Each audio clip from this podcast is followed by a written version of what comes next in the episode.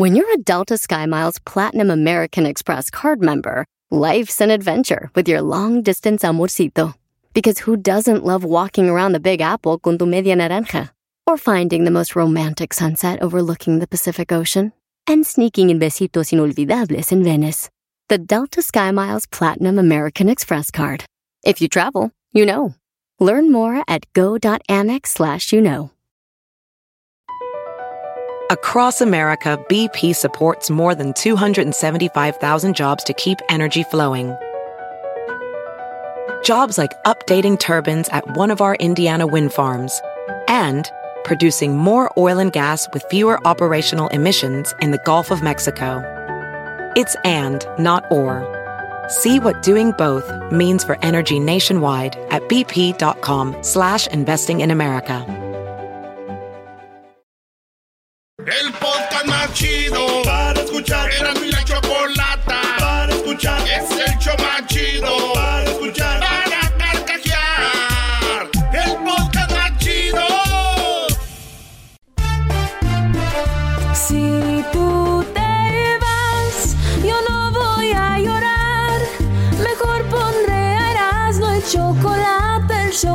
chido para escuchar. Voy a reír y sé que son el show con el que te voy a olvidar.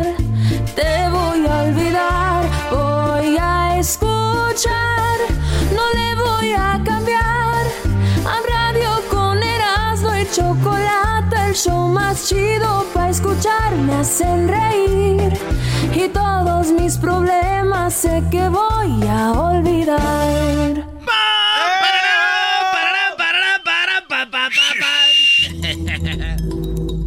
Música que pon algo más. Señores, ahora tenemos a este vato que ha tenido muchos éxitos con la arrolladora. Ya anda solito y nos va a contar su historia. ¿Por qué dejó la arrolladora? Lo que nunca había dicho el famoso ex vocalista de la arrolladora. Aquí lo tenemos. Ahora, vámonos con las 10, maestro. Oye, los veo muy apagados, ¿eh? Digo, si no traían ganas de venir hoy, ¿para qué vienen al show? No, no, maestro. No, no diga eso. Jamás, Pues, señores, bueno, vámonos con las 10 de las no. Oiga, fíjense que, imagínense que en la casa donde ustedes viven, Sí. eh, es una casa ya de hace muchos años. Esta casa, les, la, eh, una familia joven, ahí vive, compraron su casa, pero esa casa es de 1840. Y resulta de que está en Illinois. ¿Pies cuadrados? eh, en Chicago, ¿eh? 1840 pies cuadrados. Fue hecha en 1840. Ah, Sí, entonces, esta casa resulta de que un vato vio un agujerito ahí en la casa. Ahí en Chicago y empezó a ver y, y descubrió un túnel. Y abajo está todo una... Como si fuera una bóveda, güey. Grande. no. Como un cuarto. Entonces dicen que eso sigue y era como si fuera un... Como pues un túnel grande, güey. No, man. Ahí está el video, las fotos. Imagínate tu casa, Diablito. ¿De qué año es tu casa, hoy es vieja? Del 57. Del 57, güey. Y entonces, este vato descubrió eso ahí en Chicago. Y está bien, bien chistoso, güey, que esté eso ahí. Digo yo, si yo tuviera una casa y encuentro un túnel así, ¡uh!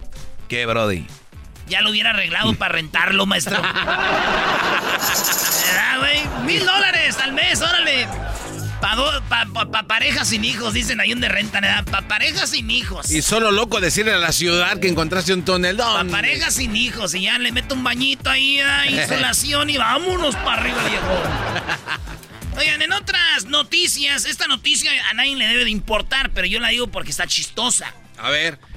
El conejo más grande del- de la historia, el conejo más grande de- del, del mundo, el que hizo el récord Guinness, se lo robaron. Se robaron el conejo y ahora resulta que la dueña del conejo está dando 2.700 dólares a quien le regrese el rabbit. No, man. Oye, güey, ¿qué no las patas de conejo son de buena suerte? Sí, sí, sí. Mentira. ¿Por qué? Este güey tenía cuatro, qué mala suerte, se lo robaron. Ya no crean en esas cosas. Oye, es verdad. No crean en esas cosas de la suerte, hay que ponerse a chambear. Dijo aquel, entre más trabajo, más suerte, más buena suerte tengo. Ey. ¿Por qué hablas ya como obrador? Suerte tengo.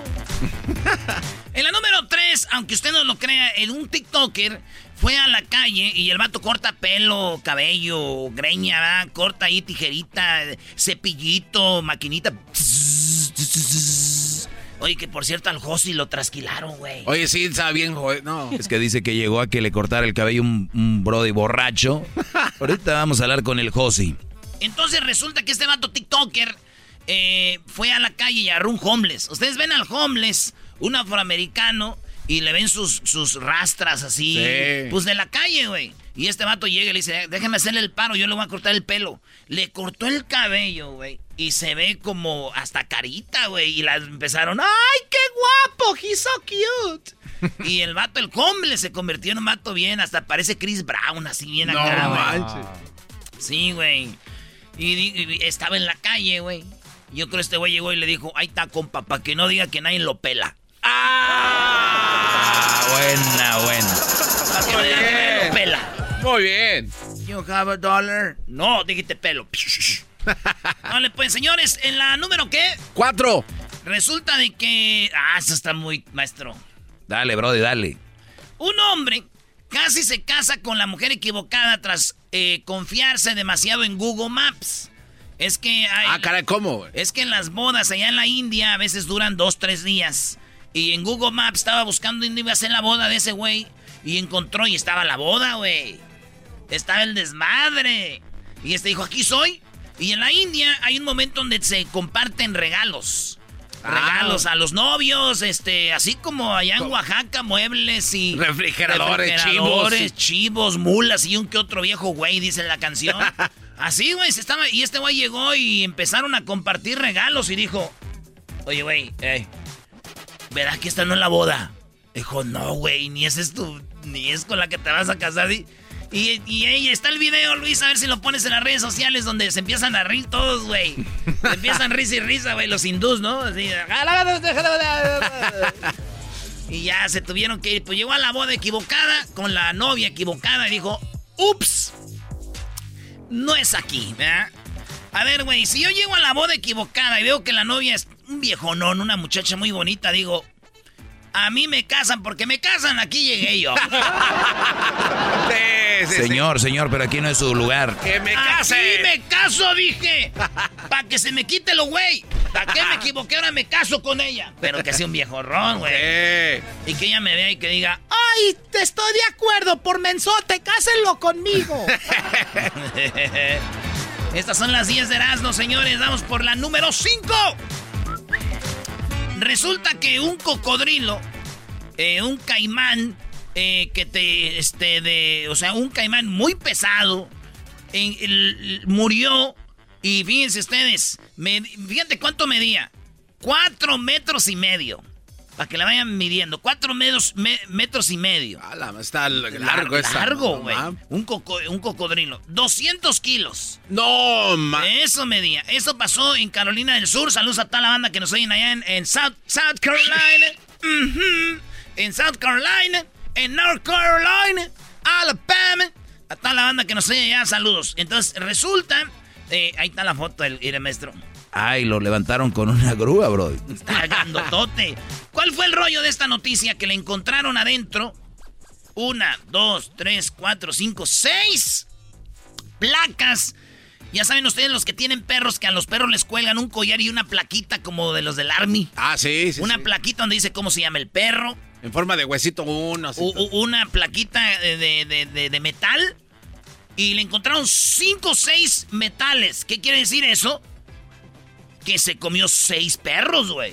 Entonces empezaron y hablan, ah, con razón, a mí se me ha perdido un perro. Este güey ya se veía ahí, traeba la marca, los perros se los tragaban, maestro. Y eso es eh, el- lo que pasó con este, con este animal, ¿eh? No manches. Oye, entonces. No se comió los, los perros este güey. O sea. Porque. Oye, al garbanzo, brody. Pues sí, se los comió garbanzo. Tenemos que le decir, oye, perrito, ¿te puedes quitar tu cadenita porque me la quiero comer? Ay, pues sí, se, se comió los perros. No, hombre, pero ya mejor vete a la otra. No, ya, las seis. Vámonos. Oye, que yo me marque para el chocolatazo. Oigan, ¿quieren hacer un chocolatazo? Llámenos ya al 1 triple 874 2656. Ahorita viene el Josi, ¿verdad? Hoy es el día del ateo, Brody, y se viene Centroamérica al aire. Ya volvemos. Hola, ¿qué tal amigos? Les habla Sage, el seguidor de las gloriosas y maravillosas Águilas de la América. Les invito a que escuchen todos los días el mejor show de Los Ángeles a Erasmo y la Chocolata. No se lo pierdan. Es el podcast chido. Yo con ello me río. Erasmo y la Chocolata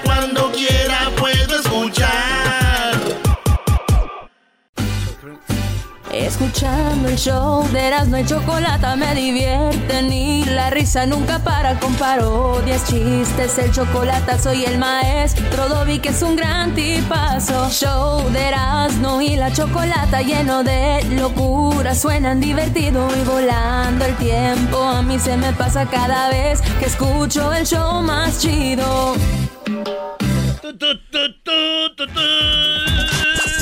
Oye, me quedé pensando en la última noticia, ¿eras no? ¿Y cómo le iba a hacer el perro con sus manitas para quitarse la- el collarcito? ¿Qué? Que se los comían los perros. Ese garbanzo no entendió, güey. Oigan, vamos con más de las 10. Resulta de que eh, la vacuna Pfizer reduce la mortalidad en 98% según un estudio pionero. Esto en Barcelona, España. El estudio dice que la eh, vacuna Pfizer te reduce la mortalidad 98%. O sea, de que no te Ay, vayas ay, a morir, güey. Aunque yo pienso que no es verdad, maestro. ¿Por qué ¿Cómo no? que no es están verdad? diciendo, son científicos. Güey, un señor en Bell Gardens eh, le pusieron la vacuna Pfizer y se murió. No. ¿De verdad? O sea, ¿no le hizo bien? ¿Le cayó mal? No, le dieron un balazo, güey. Oye, oye, Güey, no, pero, eras no. pero no. por el COVID. Ah, no es por... No, no, no. Ven, ¿Por- por qué? siéntate acá conmigo. Porque el señor, güey, dijeron 98% y le Fuera. balazo, se murió. Fuera. ¡Fuera! Ah, no cubren los balazos, güey, sí, ya viste. El señor bien emocionado, güey, andaba unos cholos ahí, dijo, ¿qué onda? ¡Soy invencible! En otra nota, resulta de que con 5 mil contagios nuevos, México acumula más de 2 millones 291 mil casos de coronavirus, con 11 semanas de reducción de contagios. Este eh, miércoles acaban de decir que en México suma 210 mil 812 muertes Wow. por coronavirus. 210 mil que sabemos. Exactamente. Y resulta de que 2.991.246 casos de contagiados. Miren, muchachos, seremos 2.990.000 contagiados en México, pero el pedo de nosotros es que nuestro hijo no se vuelva, que no se le caiga la mano. Que pase lo que pase. sí, en México es de, oye, güey, mi hijo, ¿qué crees? ¿Qué? No, sí, güey. Sí, sí, güey. Híjole, güey, no manches, salió positivo. No, eso no, güey. Es más put. Eso es lo que le preocupa al mexicano, güey, que el hijo no le salga. Sí. Pobre del papá de Luis. Ay, por favor. De primero sí hacía gestos, ahorita no, hombre, el papá anda. ¡Ay, mi hijo Luis, el del cotorro! ¿Cómo se llama tu cotorro, Luis? Rosie. Ah, es cotorra, güey. Rosy. Rosy. Rosy. Ros- oh, En otra nota, Enrique Guzmán, que es el papá de Alejandra Guzmán, es el abuelo de Frida Sofía. Frida Sofía dijo, fíjense que mi abuelo me tocó y me abusó cuando era niña. Hasta sentía rico, dice. Dijo. Ah, sí, cierto. sí. Y el abuelo dijo, yo no la toqué, yo ni la conozco, nunca la he visto. Como nunca la ha visto, es su nieta, güey. A lo que vamos, señores, con todo esto, es lo siguiente. Enrique Guzmán ya dijo que no va a demandar a Frida Sofía. Y dije, ay, güey. Ah, caray. Ay, güey. Ahora resulta que él es el que no la va a demandar a ella. Fíjense nomás, es como cuando tú vas en el manejando y le pegas, le chocas un carro por atrás y te bajas y le dices, mire señor, le acabo de chocar, pero no le voy a decir nada a nadie, ni a la policía, ni a la aseguranza, ya váyase. o sea, güey, tú le pegas. Hay un grupo de, de Corea del Sur que se llama Blackpink. ¿Qué es Blackpink? Es un grupito de esos que andan de modita, así como como... Ah, ya sé como cuál este, dices, el famoso BTS, que son así, dijéramos, el menudo de la nueva era. Sí, eh, Blackpink es un, grupo de morritas, ahí va. Ah, A ver.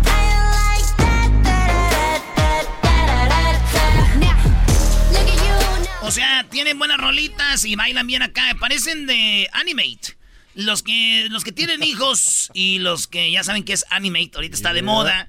Las películas que nosotros víamos como Caballeros del Zodíaco, eso era Animate. Es lo que es. Para que ustedes digan, no, yo no sé nada de lo de Animate. Ya veíamos nosotros Animate. Díganle a esos mendigos chamacos que están retrasados. Llegaron tarde. Nosotros veíamos este. Dragon. Dragon Ball sí. Sí. Veíamos Los Caballeros del Zodiaco. También vi, ese es Animate. ¿Sabes qué era la que más veíamos todos? Los supercampeones. Sí. Ese era Animate. Y ahorita le dicen Animate a las caricaturas, güey. Son bien mamilillas los niños. Pues bueno, estas morrillas parecen como Animate, güey. Sí, tienen cara de caricaturita. Bueno, eso dicen muchos que parecen como Animate. Pero yo ya las vi bailar bien y yo ya me desanimé. Están muy flacas. No traen nada. No traen nada. Yo las vi y dije, ay, ay, no, ya me desanimé. Oye, bro, Dice- imagi- imagínate como yo, por ejemplo, que soy de, de- del 13. Agarra una coreanita ese. No, hombre, brody. Dice María Félix que les echen polvo. Oiga, maestro, ¿qué, ¿qué sale de la cruza de un conejo y un burro? Pues debe ser un, un, eh, un burrito blanco. Burro No. ¿Qué sale de la cruza de un burro y un conejo? No sé qué. Los ojos del conejo.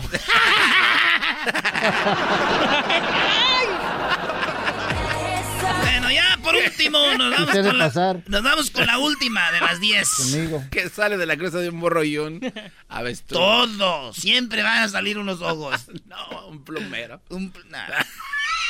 El show del genio Lucas. Oye, resulta de que el príncipe Felipe, que se murió, Oh. ese señor se murió a los 99 años. Pero él cuando cumplió 70 años, le habían mandado a hacer el ataúd, la caja de muerto, a los Sí. 70. Yo digo, va a ser muy gacho, güey, que ya tengas tu caja ahí esperándote, ¿no? La neta sí. Pues este a los 30, a los 70 años de vida ya se la habían hecho. Ahí está. De roble eh, inglés. Ah. Sí, de, de madera, de roble inglés y con este vestido de plomo. Y digo yo, güey, si yo tengo un ataúd de roble inglés, yo lo lleno de whisky. Lo lleno de whisky y ya cuando me muera en el velorio, órale, Ah, güeyes, aquí hay para que saquen para el trago. ¿Cuál cafecito con piqué? ¿Eh? Whisky de roble inglés, añejado, y luego la madera se va a hinchar para cuando tú estés ahí. Este, los, también los gusanitos. Ya- ya no te muevas mucho, Los ¿no? gusanos lleguen bien pedos, güey. Esta, que nos trae un muerto chido. Además, vas a conservarte más. Eso es cierto. Señores, él hizo muchos éxitos con la arrolladora, canciones como esta, por ejemplo. Y entre beso y beso suave. Sí, él ya dejó la arrolladora, Josie Cuen, rolas como esta. Perfecto que hasta me contagias con tu buena vibra y que el Cuen lo vamos a tener ahorita, señores. Y es que hablas de no sé quién. ¿Cuántos éxitos le dijo adiós a la arrolladora y lo tenemos aquí? Me va a pesar, yo sé bien que me va a pesar. Así es, el Josie Cuen, todas esas rolitas. Porque yo sí lo tenemos aquí, nos va a contar su historia. Pero es muy tarde, el mal ya es Ahorita regresamos, señores, con más aquí en el show más chido de las tardes. El podcast de no y Chocolata. El más chido para escuchar. El podcast de no y Chocolata. A toda hora y en cualquier lugar. Centroamérica al aire. Hoy no se han oído los cañonazos, así que ya no me siento salvadoreña yo. Salvador, Guatemala. Centroamérica al aire. Pero aquí nadie puede venir, que si tienen asco del coronavirus, que p hacen aquí. Honduras y Nicaragua. Centroamérica al aire. Sorprendiendo que este gobierno, hijo de las 3.000 de Nayib Bukele. Costa Rica. Centroamérica al aire. En Eras y Chocolata. Con Edwin Román. quitaron los pichingos. Los pichingos. ¡Los pichingos! Bueno, tenemos aquí a Edwin Román, que va a ir con todo lo que está pasando en Centroamérica. Cosas muy interesantes para los que por primera vez escuchan este segmento los jueves. Tenemos un rinconcito aquí para la gente de... Se- eh, ¿Quieras, no? Ahora no quiero nada para los... Es más, para los de Honduras, nada. Me quebraron a cuatro jugadores del América, ¿no? Oye, sí, se pasaron de lanza. Son machetes. Aquí no vamos a hablar Habla- de fútbol, al rato eh, hablas de fútbol. Edwin, Bueno, ¿qué pasó en eh, Centroamérica? Choca- Choco, te iba a decir chocalata, pero. Choco, imagínate, pero voy a hablar de fútbol. Pero no grite. Eladio Carranza, el tesorero de la Federación de Fútbol de Costa Rica, Chocolata, anda amenazando gente con machete. O sea, imagínate que alguien que... ¿Literalmente? Literalmente. Literalmente llegó con un machete porque supuestamente unas personas que de compraron Honduras, así llegaron al estadio con machetes. y te golpearon a los jugadores. Bueno, eh, él está protestando Chocolata y diciéndoles a estas personas que se salgan de sus tierras, pero las personas que acaban de comprar esos terrenos supuestamente están en sus propias tierras. O sea, es una pelea por terrenos, Chocolata. Y entonces ese, él... ese hombre es que directivo de un equipo? Él es directivo de la Federación Nacional de... Ah, ok. Él es el, el- el tesorero, el encargado del billete en la ¿Quiere Federación de Costa ¿Para Rica. hacer canchas de fútbol? No, Choco, es solo su, su propiedad, Ah, pero él es bien escandaloso y aquí está lo que estaba pasando, Choco. No, no, no, tranquilo. Con usted yo no Aquí tengo nos de quedamos nada. todos. Con usted yo no tengo problema de nada. Aquí nadie me hace un hueco. Y usted Ahí, tampoco hace nada aquí. Y lo que ponga lo quitamos. Eh, eh, eh. Aquí está grabado. Aquí. Aquí está. el machete, mira. Aquí está. Bueno, de- tóqueme, tóqueme. No puedo creer que Choco, traiga un machete. ahí, y, y- y luego nadie más estaba con, con- con otras, con otras armas. O sea, él dice que es defensa propia. ¿Este video lo tienes tú, Luis? Sí, sí, Choco. Oye, pero ahí para dice- que lo pongas en las redes sociales. Ahí dice una parte, aquí les dejo un hueco. ¿Qué dice al, al Sí, principio? que no quiere que le hagan hueco, pero bueno, eh, lo es otra cosa. Y luego la mujer al final dice, tóqueme, tóqueme, y luego andan quejándose de que no las toque. No, menso, él le está diciendo como, a ver, tóqueme, a ver si... Eh, Aquí está grabado. Aquí. Aquí está. Aquí está. Oh, Yo, yo le voy a decir a la gente que se cree muy valiente. Eso de, a ver, suéltale, dale, jálale al gatillo. O a ver, no, güeyes, no jueguen a eso, sí lo jalan. Y sí te dan, eh, las señoras que andaban, eh, lo de la nieve, limpiando la nieve, que llegó el vecino con la pistola y dijo, y ellos pensaron que no les dijo, a ver, jálale. Y, los, y los mató y fue por otra pistola y los volvió a rematar. Hijo de... Bueno, pero allá, allá feo. son machetes nomás. ¿Qué sigue, Edwin? Eh, allá en Nicaragua, eh, eso ocurrió en el perímetro central de la ciudad de León. Un par de tamales intentaron robarle el celular a una menor de ¿Cómo que los 17 años. tamales? ¿Cómo que ¿Ah? los tamales? ¿Cómo que tamales ¿No van a robar? saben? Eh, es que les dicen tamales a los cacos, a los ladrones, a los Oh, ladronzuelos. ¿en Guatemala? No, en Nicaragua, chocolata. En Eh, Nicaragua a, las, a los rateros les dicen tamales. Sí, eh, a esos de la calle. Imagínate Eh, cómo, está lleno, imagínate cómo está lleno de comida ahí en Ecatepec. Me robó un tamal de salsa verde. Entonces dos de ellos se metieron a la casa y ella estaba solita y la agarraron del cuello. Ella no quería soltar el celular. Ya sabes cómo son las menores con su celular. Prefieren perder la vida que el celular. Sí, mate a mi mamá, pero el celular no me y la la agarraron del cuello, Choco, y, y entonces cuando uno de ellos ya logró salir corriendo, una señora que estaba afuera le metió zancadilla, le metió la pata, y entonces, ¡boom!, cayó, lo atraparon el que llevaba el celular, y luego igual lo agarraron del cuello chocolate y le dieron una cachimbiada que no tenés una idea. Una cachimbiada. ¿No saben? Cachimbiada. ¿Qué es eso? Es cuando lo golpean a uno. En o sea, México se dice le dio una puta. Eh, A ver, sí, ahí- y es- aquí, aquí está, y aquí está lo que pasó. o sea, pero ahí la héroe fue las- la, la heroína, la señora. Lo- la, agarraron y ya luego se juntaron como cuatro más y lo agarraron del cuello y él pidiendo disculpas. Ah. Y hasta da pena, Choco, dan Eso fue ganas como de el de la soltarlo. combi, el que le metió la pata para que no se bajara. ¿Y a dónde vas, chiquito? A ver.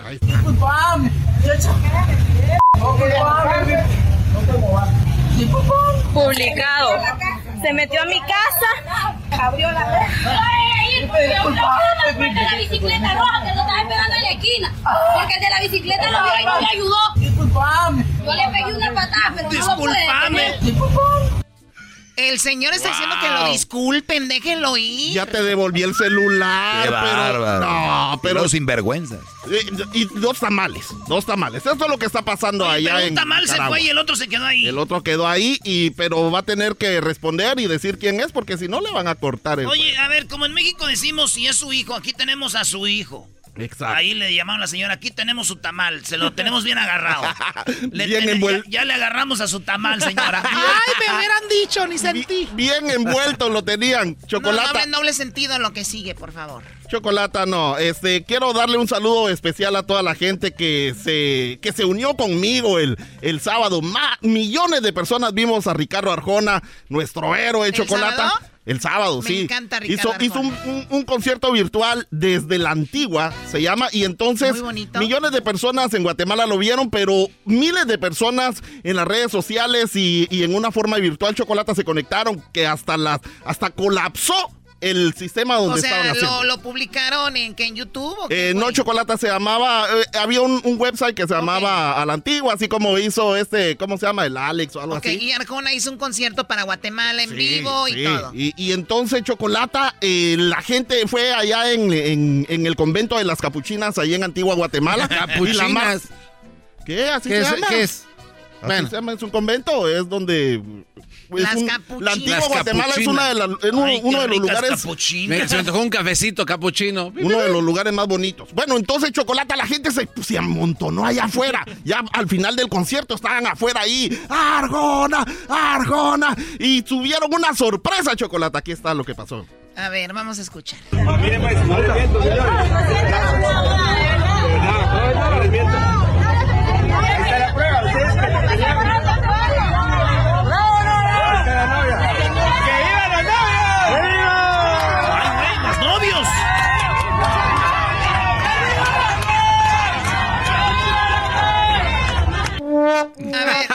Chocolata, lo que que- Perdóname, Edwin. Estamos hablando de Arjona. ¿Qué tiene que ver los novios con el concierto de Eh, Arjona? sí, es que muchos lo vimos de Grolis, ¿verdad? Y otros... ¿Qué es eso de Grolis? De Grolis es gratis.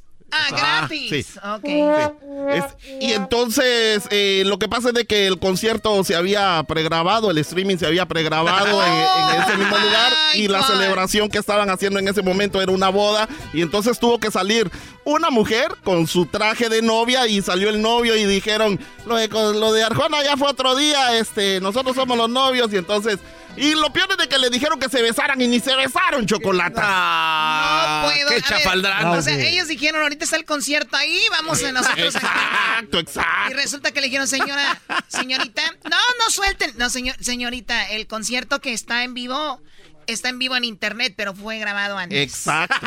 Eran cientos de personas ahí parados afuera, Chocolata, y eso fue lo que pasó en Guatemala. Mis respetos para Ricardo Arjona, y ya saben que los que se perdieron el concierto va a estar ahí en línea de todo. El garbanzo lo va a estar viendo. Seguramente. Hay amor delicado. Hay amor, no te. Muerte de un. Ay, qué bonito, Arjona, qué bonito. Sí. Choco. Choco, me quiero despedir con una información muy especial. No te vayas. No, eh, le, le hicieron una canción a- al vato de, de Nicaragua, discúlpame. ¿Cuál vato? El que se está disculpando, el ladrón, el, el tamal, el tamal Oh, el que tamal. agarraron del cuello. O el que Eh, dijo, y a- discu- discúlpame. Sí, sí, y eso también lo van a poder escuchar en radiomellega.com, eh, radiomellega con y.com, la canción de Disculpame. A ver, vamos a bailar. Disculpame. Yo le pegué una patada, pero no lo puede tener. Dos tamales o ladrones se metieron a una casa, uno logra escapar y al otro del cuello lo agarran, ha devuelto todo y llorando está, pidiéndole disculpas a su víctima. Yo le pegué una patada, pero no lo puede tener. Disculpame. Muy bien. Choco, Choco. No, no, no, a ver. No, no, di la verdad, Choco, por favor. Oye, Choco. No permitas esto. Bien lo de, No. bien lo de Edwin, ¿no? Viene a hablar de Centroamérica, pero tú esperas de un centroamericano una cumbia, Algo. algo de marimba. Brody. Qué sinvergüenza eres. Además eres garifón, algo de punta, nada. Caballero, soy un eres- músico, soy un músico. No, soy un músico. músico que representa toda ser. la música. O sea, a no mí eres dígame. ¿qué, qué? ¿Ya? ¿Ya? Bueno, ahí está, Centroamérica al aire. Saludos a toda la gente de Centroamérica. Chido, chido es el podcast de Eras, no hay chocolate. Lo que te estás escuchando, este es el podcast de Choma Chido. Bueno, es el día del ateo, el día de hoy. El ateo lo tenemos en, la mente y la definición más simple que encontramos es las personas que no creen en un Dios o en Dios, ¿no? A veces creemos que solamente existe un Dios, pero cada quien hay diferentes religiones, lo tienen de diferentes maneras. Hay religiones donde ven todo así, ¿no? De, de una manera y otra. Y obviamente yo soy católica. Los católicos tenemos a nuestro Dios como nuestro Dios y luego Jesús, bueno, ya sabemos el rollo. Pero, ¿qué pasó, Diablito? No, que sí, estoy de acuerdo contigo. ¿Estás de acuerdo? Y tenemos a un chico que se llama Felipe, él es colombiano, Y buscamos nosotros en las redes alguien que fuera ateo y que nos platicara desde su punto de vista qué era o cómo se sentía ser ateo, ¿no? Sí.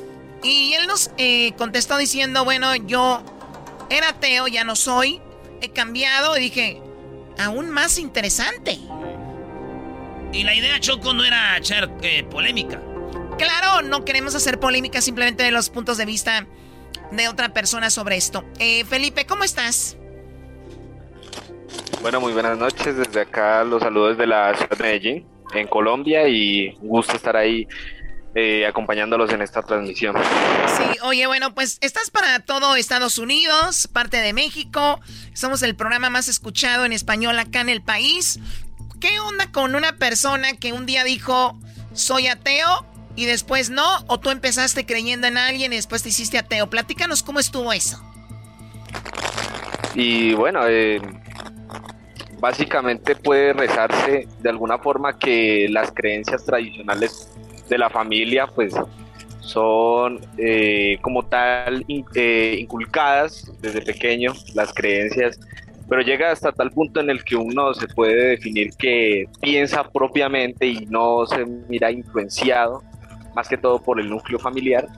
Entonces creo que desde ahí empecé pues con ideas o con la corriente de, ser ateo, entonces eh, pasó esa transición desde, desde hace algunos años, desde hace siete años, ocho Pero años. Pero tu, familia, tu familia eran ateos o tú simplemente hoy estaban bajo una religión?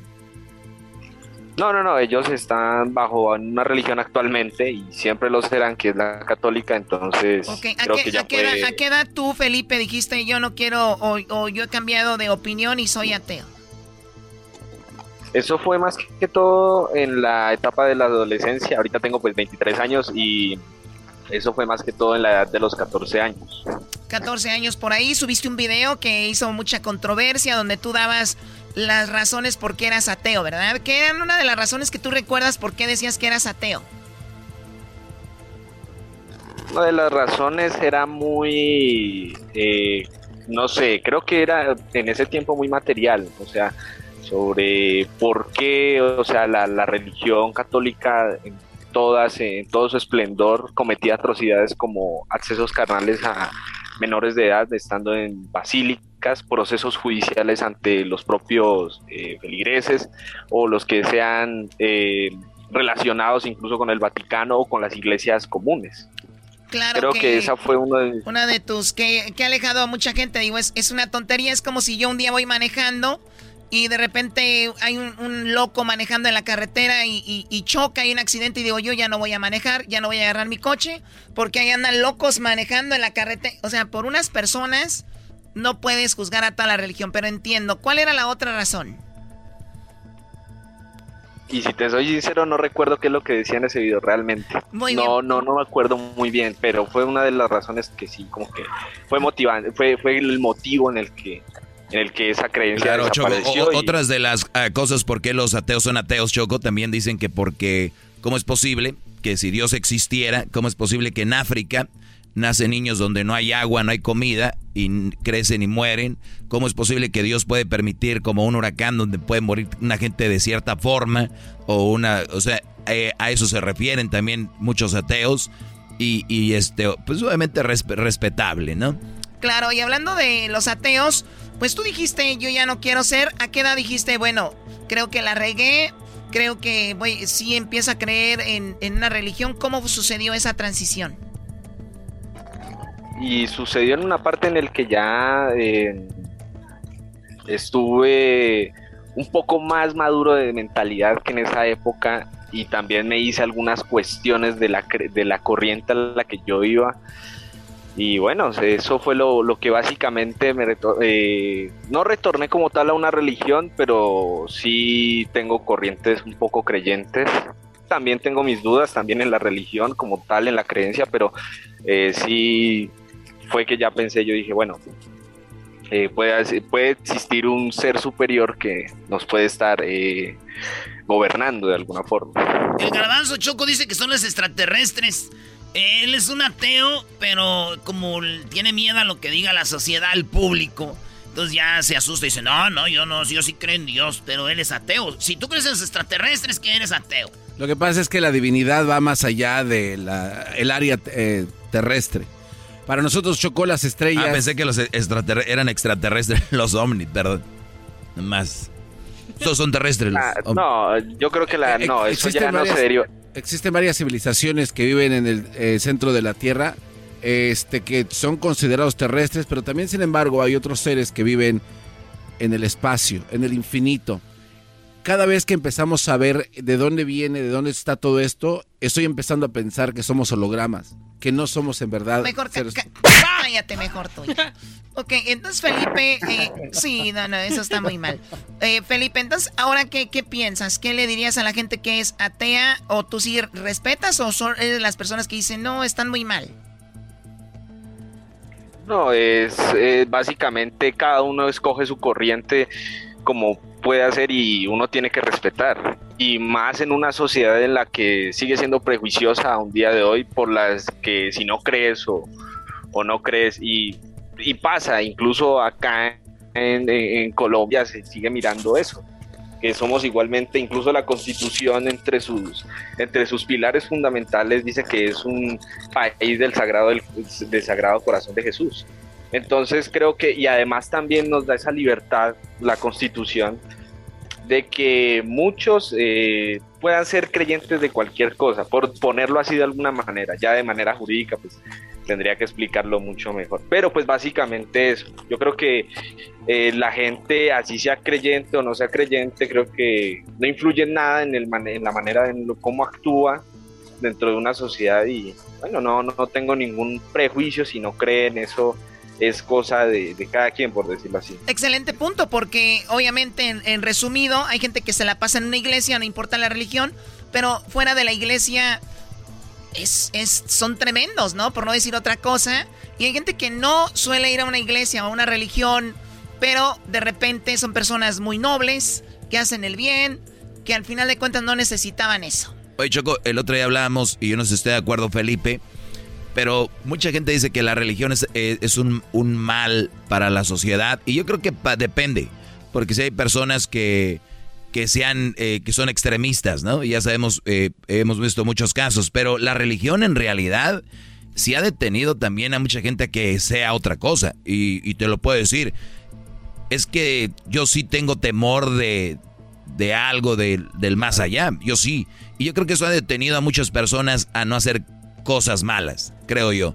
Y, creo que es más el beneficio de la religión que lo que puede perjudicar al, al mundo y todas las religiones, los budistas, los eh, cristianos, cristianos católicos, cristianos, eh, los que existan, ¿me entiendes? Creo que es más beneficio que el que no. Oye, Choco, tengo acá, este, dice, según la encuesta, la mayoría de las personas en el mundo creen en el alma, 74%, en Dios, 71%, mientras que casi la mitad cree en el cielo, 56%, la vida después de la muerte, 54%, y en el infierno, 49%. El país con más ateos es, eh, es Uruguay, y se colocan las primeras 20 naciones menos religiosas del mundo. ¿Cómo ves, Felipe?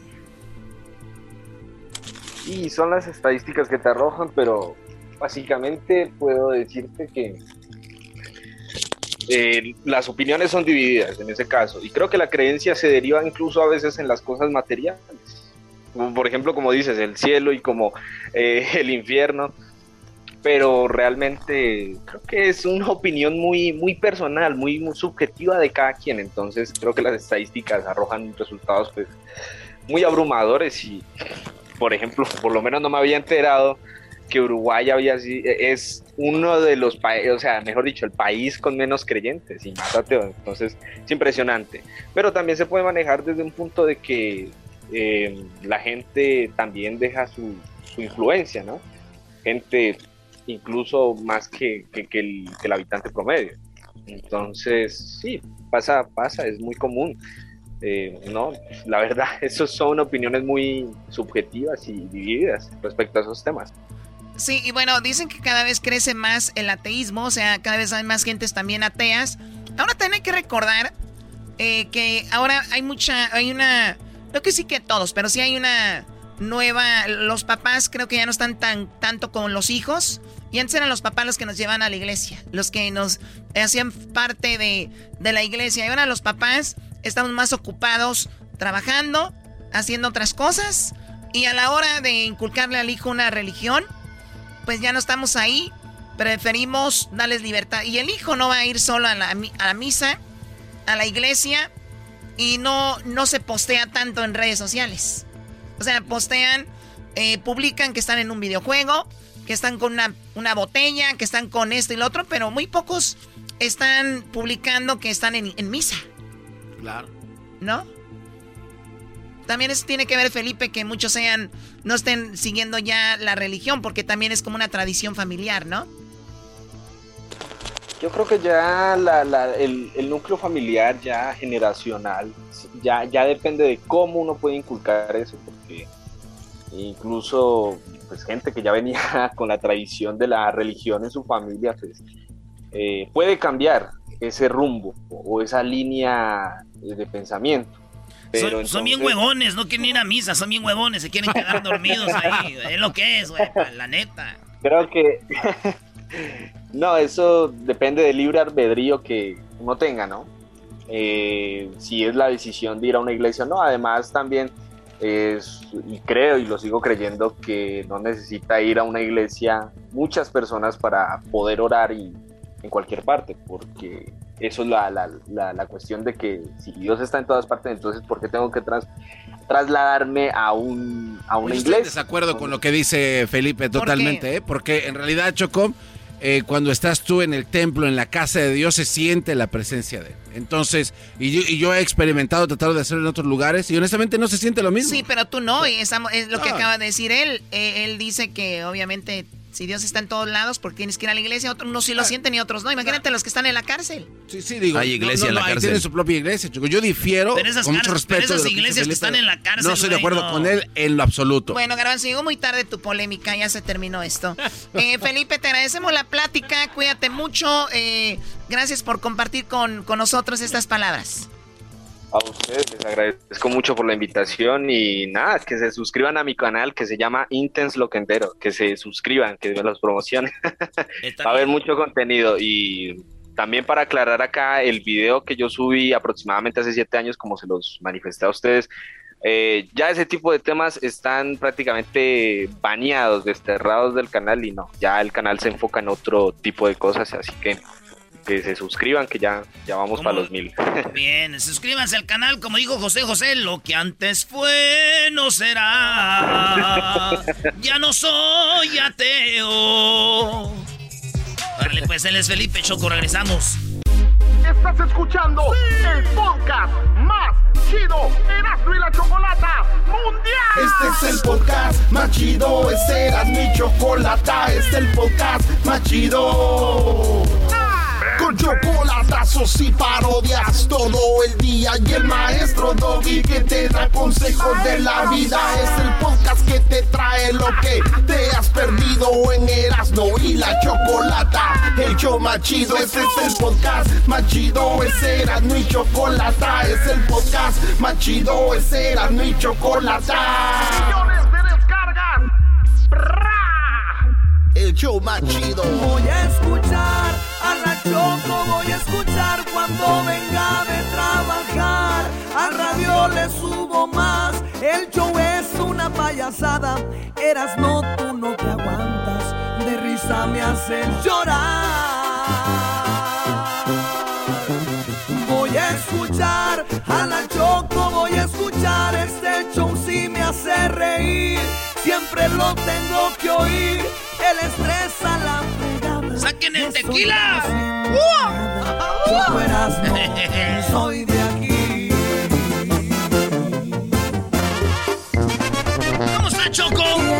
Bueno, estoy muy feliz, muy contenta porque tenemos a Josi, ex arrolladora. Así que aquí está Josi Cuen en el show de la, de la chocolata. Eh, fue quien puso su voz en muchísimos eh, éxitos de la arrolladora. Si no mal tengo el dato, 14 años, Josi, con la arrolladora. 14 años, Choco. Me da mucho gusto verte y saludar a todo el equipo también de Erasmo y la Chocolata, porque sabes que se les quiere mucho y pues estoy muy contento de estar aquí, de saludarte y, y pues como dices, 14 años se dicen fácil, pero no, en realidad es, es mucho tiempo. Sí, y es como una relación, ¿no? O sea, el, el, tener que terminar y empezar de nuevo y ver de lejos a tu ex y ver qué están haciendo. ¿E-, ¿Es similar o no? pues yo creo que sí, es, es más o menos lo mismo, pero aquí la ventaja es que, que pues hay un, hay un vínculo muy bonito. Más que como un noviazgo, es como un matrimonio, yo creo. Ay, güey, esto está peor, güey. Agárrate. Está peor porque porque pues el, el vínculo cuando dejas a, a, cuando dejas una, una familia que ya tienes hijos y todo eso, pues sigue siendo familia siempre, ¿no? Tus hijos van Son a ser las rolas. Exactamente. Entonces, esta es una de tus hijas. Es una es una hija. Esta es una de tus hijas. una Acá tenemos otra de tus hijas. ¡Ay! Acuerdo ya pasó. Mira qué chido se besa este vato con las Te arranqué. O sea, esas son dos novias. ¿Qué más novias eras, no? ¿Te dejó Josi? No, hijos, son los hijos. Eh, Este es otro de los hijos que dejó en la arrolladora. Ahí te va. provocar y entre beso y beso decirte que te amo y que tú me pidas que me calle con tu mano. Este es otro, otro entre des y beso, rolita del Pantera. Y luego dejó esta que yo creo la más, el éxito más grande. Pero ya es muy tarde. El mal ya está hecho. He sido en tu vida. Otra de las hijas que dejó. ¿Cuántos hijos, imagínate? Hijos, hijas. Este, Cedí. Cedí. Porque la vida es chida la del video, esa, ¿no? No, esa también. También, órale. Ay, Ay, güey. Agárrate, Ay, papá. No, Chayo, No te pongas, no te pongas celosa, Choco. A ver, como que regrésale. O sea, por Yo, favor. yo creo que es muy, muy naco salir de, en un video de modelo. o sea. Ey, ey, ey, como que muy naco, calmada. Calidad, cantidad. Eras mejor. Y es que hablas de no sé quién. Vamos a mostrar más canciones que has hecho éxito con la arrolladora. En los videos se ve cuánta gente formaba parte de los conciertos de arrolladora contigo. Es obvio que vas empezando, no de cero, pero obviamente vas a ver la diferencia en ese momento. ¿Ya te, te has planeado cómo será eso, Josi? Sí, yo creo que va a ser difícil, ¿no? En realidad es un trabajo de mucha resistencia, de mucha perseverancia y, y, este y pues hay que pe- pedalearle todos los días a la bicicleta.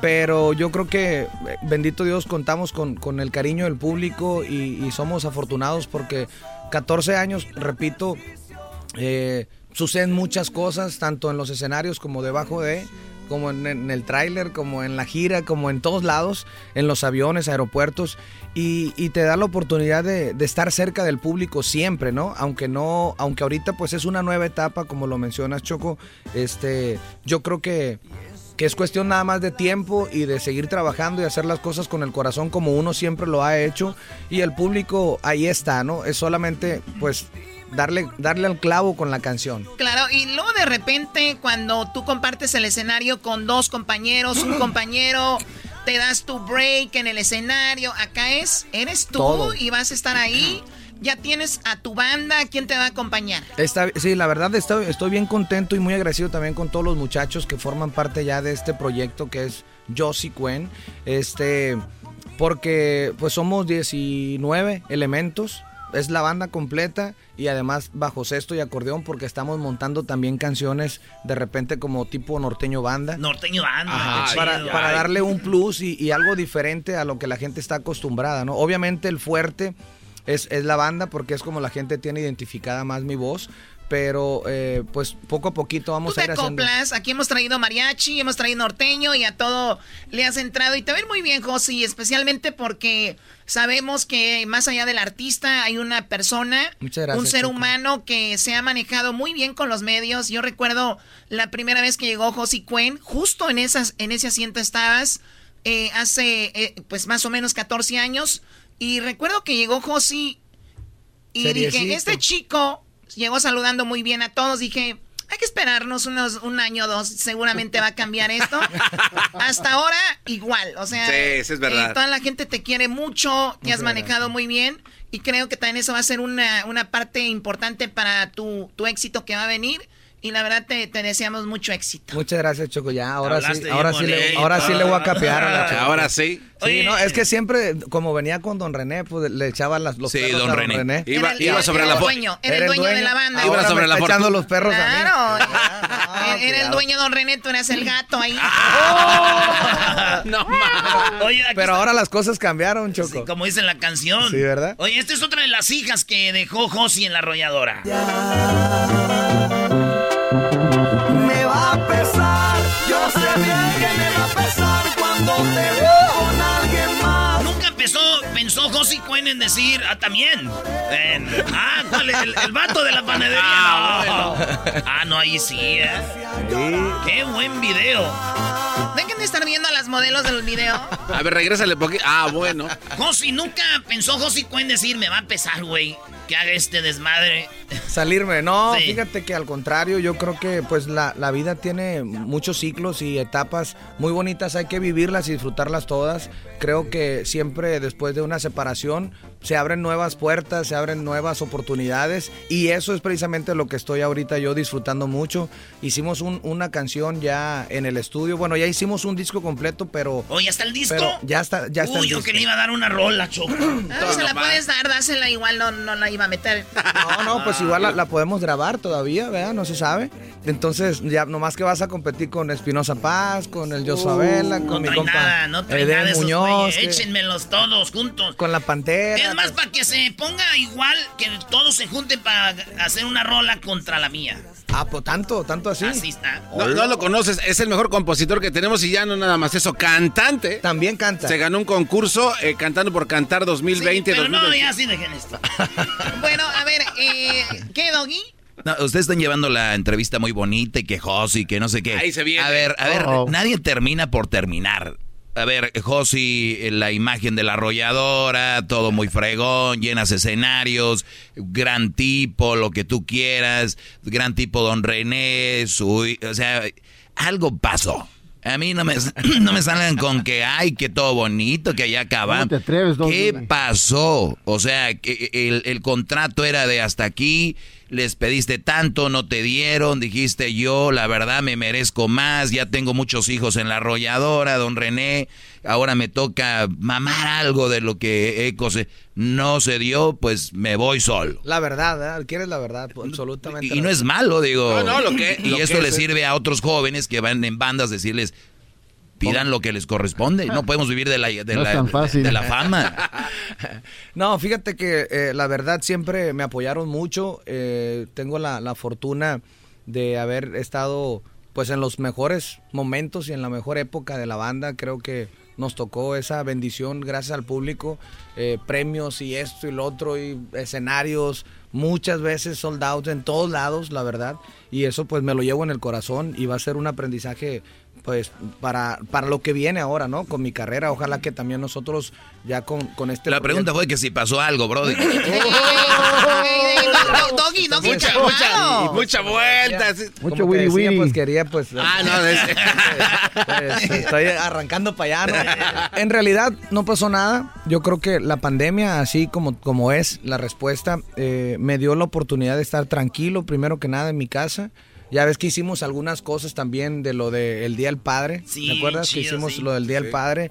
Todo eso yo lo estaba haciendo desde mi casa, estuve componiendo, me junté a escribir con un amigo que se llama Adrián Navarro. Hicimos un tema que se llama En contra de mi voluntad, que precisamente es el título del disco de la, de la arrolladora. En contra de mi voluntad se llama el título de la canción. Eh, El título de la canción se llama En contra de mi voluntad y el disco de la banda así se llama también. Curiosamente, pues la canción se grabó cuando yo estaba todavía dentro De la, de la, de la banda.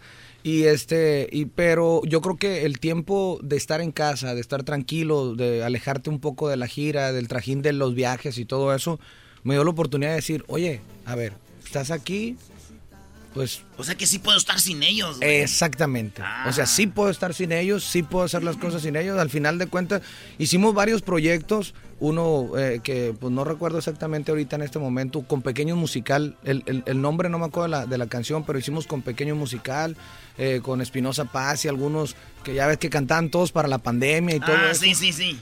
Hubo unos, unos eh, dos, tres proyectos que se estuvieron haciendo, lo del Día del Padre, y lo hacía yo. O sea, lo hacía yo en mi casa, lo, en mi estudio, en mi, en- ahí con Y mis... decías tú, ah, pues... O sea, también puedo Sí, hacer las hay- cosas yo solo. yo. Obviamente que no es la misma, ¿verdad? Porque Oye, Arrolladora y pues ya es no voy a dejar muy solos a estos aquí en el estudio, no vaya No, a ser no, que Choco, de repente cuídalos. agarren valor y se me vayan también. ¿De qué pides tu limón? Vas a decir cómo no hacen sus cosas. ¿Y por qué no nos dejas ir? Porque no- no- son los únicos que les pago bien poquito. Por eso no me dejaban ir Te a mí tampoco. Te dije, güey. Por eso no me dejaban ir a mí tampoco, Choco. Esta rolita es Era una lo, de mis les, favoritas. era lo que les pesaba. Esta es una de mis rolas favoritas, Choco. con alguien más y te empiece a besar. También la de la panadería. Pues la misma. Ah, la misma de hace rato. Qué güey estoy, ¿verdad? Ahí va, esta es otra. Ah, bueno. Porque yo sí te Se está grabando. El Erasmo la ponía cada dos, ¿verdad? cada dos minutos ponía esta canción, brody. Erasmo, no, borra eso, por Pero ya, favor. ya Lo pasé que- yo por esta etapa, güey. ya estás maduro. Ya pasé yo por esta etapa. Yo la ponía en el... Y iba llorando, güey. Ah, ¿sí? Sí, le pegaba al volante, güey. Y el volante decía, yo, ¿qué Sí me acuerdo que una vez la ¿Cuál es mi cantamos, una vez la cantamos con mariachi, ¿te acuerdas? Aquí y, y- y este y no hombre estaba llora y llora el Erasmo. Pobrecita la morra y ahora ya anda. Anda Como atrás. dice la canción, ayer la vi por la calle. Anda y vea qué feo se Ya se siente. ya te vale. Esas son etapas, Josi.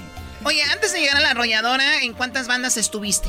Estuve primero, pues la verdad, yo acarreaba bocinas, eh, amarraba cables y era staff que le llaman acá, nosotros le decimos secre. Así Secre. es como, ajá, el secre dice uno, Para es que el staff. tan feo, el cargador. Es el cargador, el secre es el, el secretario, pues, aquí anda acarreando bocinas y todo. Y cuando acarreaba bocinas, cuando acarreaba bocinas, este, los muchachos de la banda veían que me gustaba cantar. Entonces de repente me ponían a cantar una que otra canción y ya de cuenta que eh, ¿Recuerdas cuál fue la primera canción que te subiste al escenario para cantar con la banda? era una de la banda El Recodo que se llamaba Te ofrezco un corazón. Igual al tuyo. A esa, esa fue la primera. Y ya de cuenta que me invitaron a A participar. ver, quita esa música, ¿no? pones el Es que piano, estoy- te, voy a po- te iba a contar una historia muy triste. Es que le quería hacer como piolín para que llorara. Papuchón, ¿qué Ah. pasó, Papuchón? Claro que sí, care perro, Papuchón, aquí Pelín por la mañana te lo ceder, care perro. Tenemos a Josi Cuen, Papuchón. Eh, tú, eh, Papuchón, eh, empezaste cortando, eh, juntando cables, Papuchón, las bocinas, te echaban dos, tres bocinas, care perro.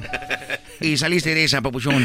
Eh, te, te- te decía que me invitaron a la banda y supuestamente, Piolín, este, Papuchón, me, me- me, este, me iban a pagar la mitad del sueldo, fíjate, ¿no? Me iban a pagar la mitad del sueldo de músico y me iban a pagar el sueldo de cargador. Entonces dije, bueno, está bien, canto unas canciones, cargo las bocinas, me pego un baño vaquero eh, eh, ahí en, el- en el, en el salón donde fuera la fiesta y ya después canto la canción. Terminaba el evento, todos los músicos iban y a seguir cargando yo. Entonces dijeron que sí y me citaron a, a, a un estudio a, a ensayar eh, unas canciones. Bueno, pues el día que, que cayó el ensayo, suena el teléfono y cae una chamba. Y ya de cuenta que pues, vámonos. Y yo, anga tu madre, no había llegado el, el cantante que era el cantante principal, no había llegado. Yo iba como cargador y segunda voz, como quien dice. Y cargabas con la responsabilidad en ese A ver, momento. espérense, espérense, espérense. Señores, eso lo van a escuchar en la, en la segunda parte del show de Erasmo y la Chocolata. ¿Cómo es que Josi empezó este carga- cargando bocinas y todo? Y ustedes van a poder escuchar de la historia y cómo es que llegó a ser. Pues Josi, Saquen el tequila, señores. saquen el tequila. y ya se está poniendo buena la cosa. Vale, ya volvemos. El podcast más chido para escuchar. Era mi la chocolata para escuchar. Es el show más chido para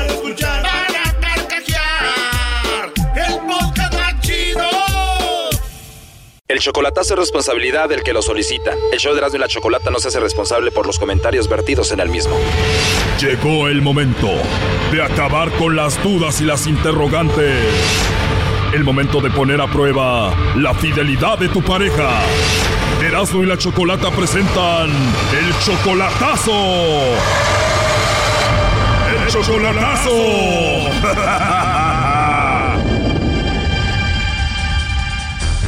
Muy bien, nos vamos con el chocolatazo a Puebla. Tenemos a José. Tú, José, le vas a hacer el chocolatazo a tu novia Teresa. ¿Tú también eres de Puebla? Sí, yo tengo muchos años ya aquí en Estados Unidos. A ver, vamos por partes. Ella fue tu esposa hace muchos años y ahora la vuelves a reencontrar. Cuando fueron marido y mujer, ¿por qué se separaron? Cuando fue chica fue mi, mi novia, después fue mi esposa y nos separamos, ¿verdad? Sus papás, eh, eh, yo tomaba y tuve un problema con ella y sus papás nos separaron. Yo me fui de su vida y hasta ahora nos encontramos. Yo la quería muchísimo. Pasa el tiempo, la vuelves a encontrar en el Facebook, pero ella estaba casada. Sí, sí, ella era casada cuando nos volvimos a encontrar en Face. Era casada, nos, bueno, yo tengo 54 años, años, ella tiene 50. ¿En este tiempo que se separaron, ella se casó con otro y tuvo sus hijos? Sí, ella se casó y tuvo hijos con otro. Yo también me casé, tuve mis hijos y pues ya ahora sus hijos de ella están grandes, también mis hijos. Ok, pero la vuelves a encontrar en el Facebook y resulta de que ella deja al marido por ti. Sí, ella era casada y pues me decía que tenía problemas con su esposo, que la dejaba sola, que siempre la dejaba sola y, empezamos a tener una relación nuevamente. ¿no? Y ya llevan dos años y medio de relación en esta nueva etapa, pero no la has visto en persona. No, no nos hemos visto solamente por videollamadas y videollamadas. O sea que tú pasaste de ser el esposo de ella a ser el Sancho en un tiempo. Sí, sí, prácticamente yo me fui, me volví el Sancho, yo estaba yo, bueno, tenía mi esposa, me separé de ella. Siendo honestos, José, ¿tú dejaste a tu esposa por aquí por Teresa? Sí. Oh no. ¿Tú dejaste a tu esposa por ella y ella ya dejó al esposo por ti o no? Ya lo dejó, ya supuestamente el papeleo ya me mostró todo de que ya firmó el, el divorcio, ¿verdad? Pero si ya se divorció ella, ya te divorciaste tú, ¿cuál es el problema ahora? Pero estábamos en un común acuerdo en que se iba a divorciar y pues no iba a pedir nada, absolutamente nada, ¿verdad? Y así quedamos en ese acuerdo. Después este salió a, se divorció ya apenas en noviembre y apenas en enero me dice que está recibiendo dinero de él.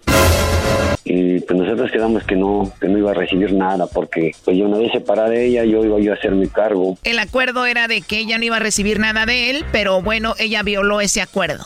Sí, ella me dijo, no, no, no, mi- eso va a ser por lo mientras. Ajá, entonces por lo mientras, mientras yo estoy fuera, él va a estar también recibiendo tu dinero de él y mío también. No, eso no puede ser, no, pues va a ser por lo mientras, así que no. O sea, tú le mandas dinero más el dinero del otro, ¿y cuánto dinero le mandas? Pues es poco, solamente para la comida, ¿verdad? Porque no paga renta, no nada. ¿Cuánto dinero le mandas cada 15 días? Ajá, sí, unos 200 dólares o 150. Al mes es como 500 dólares, son como 9,970 pesos, es mucho dinero. Y entonces, ¿cómo se llama el otro? Él se llama Ricardo. Lo que pasa es que ella dice que me ama. Yo, pues también yo eh, me dediqué a comprar unas propiedades. Tengo unas propiedades que ella sabe que tengo mis propiedades. Y cuando yo fue mi novia, fue mi esposa, pues prácticamente sus papás también me separaron. Una porque no tenía yo nada, ¿verdad? Y era yo muy borracho. Y la otra, pues, pues no tenía yo nada, ¿verdad? Ahora, pues tengo mis propiedades, tengo todo. Dejé a la mamá de mis hijos, nos dejamos, ¿verdad? Después yo, cuando la conocí a ella, tuve una relación con otra señora acá que ella me daba papeles, me daba todo y también la dejé. La dejé, ¿verdad? Que hasta la fecha la señora me sigue buscando. Pero yo la dejé, ¿por qué? Por seguirla a ella. Dejaste a la mujer de los papeles, dejaste a tu esposa por ella, por Teresa. ¿Y tú sientes que Teresa sí te ama a ti o es por lo que tienes por tu dinero? Hay veces que ella y yo discutimos, ¿verdad? Y digo, bueno, pues total, si no quieres nada ya, ¿sabes qué? Si tú quieres seguir con esa relación de él, recibiendo dinero, pues recibe de él, pero yo ya estuvo conmigo. Entonces me dice que no le vuelva yo a hablar, yo le hablo, me contesta, le hablo, me contesta, le hablo, me contesta. Entonces yo veo que la relación ya no es tanto por amor, ya es por el interés, pero yo tengo, siempre tengo una duda, siempre tengo una duda, el por qué recibe dinero ella, por qué recibe dinero, y si está conmigo, ¿por qué está conmigo? Muy bien, bueno, ahí se está marcando, no haga ruido a ver qué sucede. Bueno. Bueno, ¿con Teresa? Sí. Hola Teresa, mira, mi nombre es Carla, te llamo de una compañía de chocolates. Tenemos una promoción donde le hacemos llegar unos chocolates en forma de corazón a alguien especial que tú tengas. Es solo para darlos a conocer, es una promoción. No sé si tienes tú a alguien especial por ahí, Teresa, a quien te gustaría que se los enviemos. Es totalmente gratis. No, gracias. De nada, de verdad no tienes una persona especial. Oh, ya colgó, ¿verdad? Ya, y se está marcando otra vez. Sí, bueno. Oh, no. Con Teresa, por favor. Sí, este, ¿qué pasó? ¿Tú eres Teresa? Eh, no, es mi mamá, pero ¿qué pasó? Bueno, yo le decía que le llamo de una compañía de chocolates. Tenemos una promoción donde le mandamos chocolates a alguien especial que ella tenga. Y bueno, de eso se trata, es solamente una promoción. No sé si ella quiera mandarle chocolates a alguien especial. Pues para ella misma, si es que es una regalo, pues para ella misma, para mi mamá. Bueno, la idea de la promoción es de que ella le mande los chocolates a alguien. Este, a ver, permítame. un número para una promoción de chocolates que es la que a quién se la manda. Este, bueno, pues es que me comenta mi mamá que, pues si quieres, yo vivo acá con ella y pues ya, sí que ya yo, yo se lo doy a mi novia.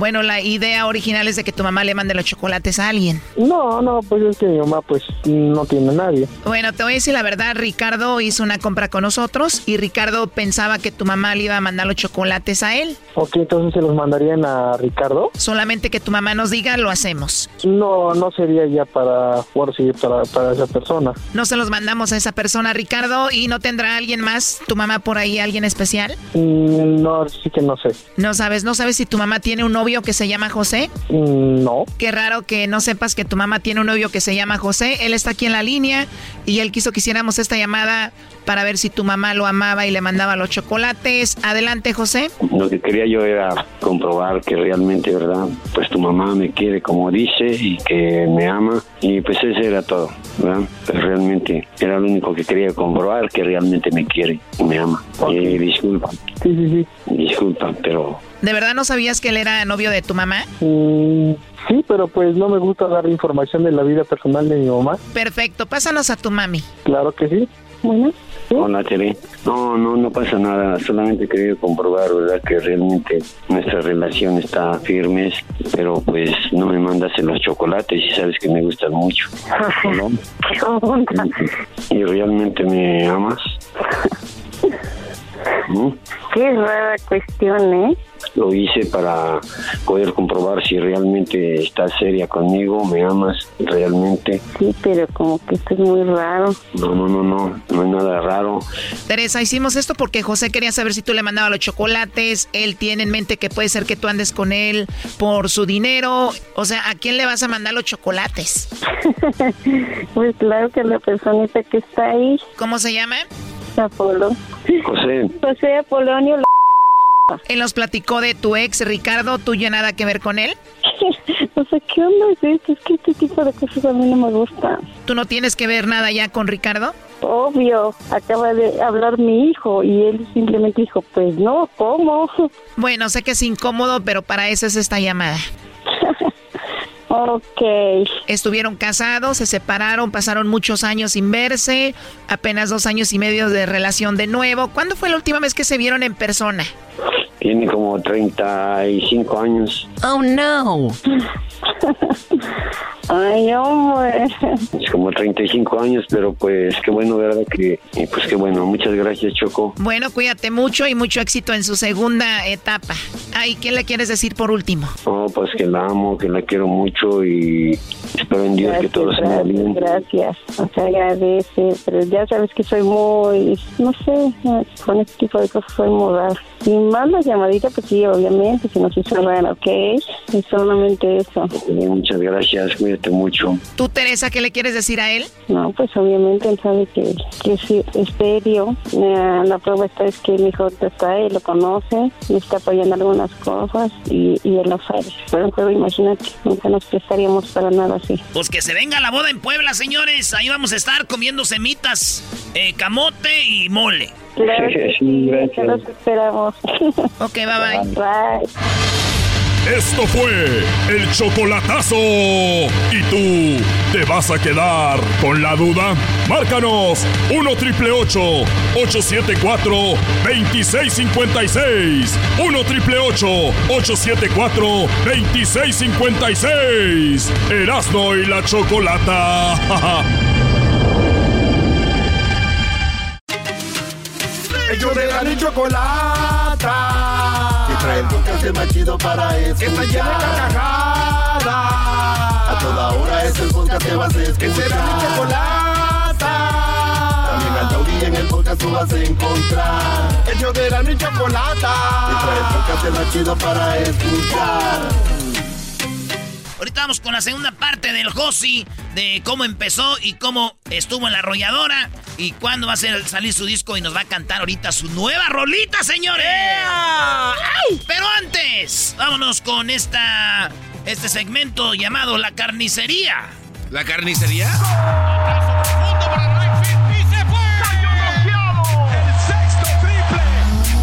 Se calentó la charla, se calentó, se calentó la charla, se calentó. De acuerdo no estuvieron porque su equipo perdió y con excusas han llegado a este show. Charla caliente Sports, teneras mi chocolata, se calentó.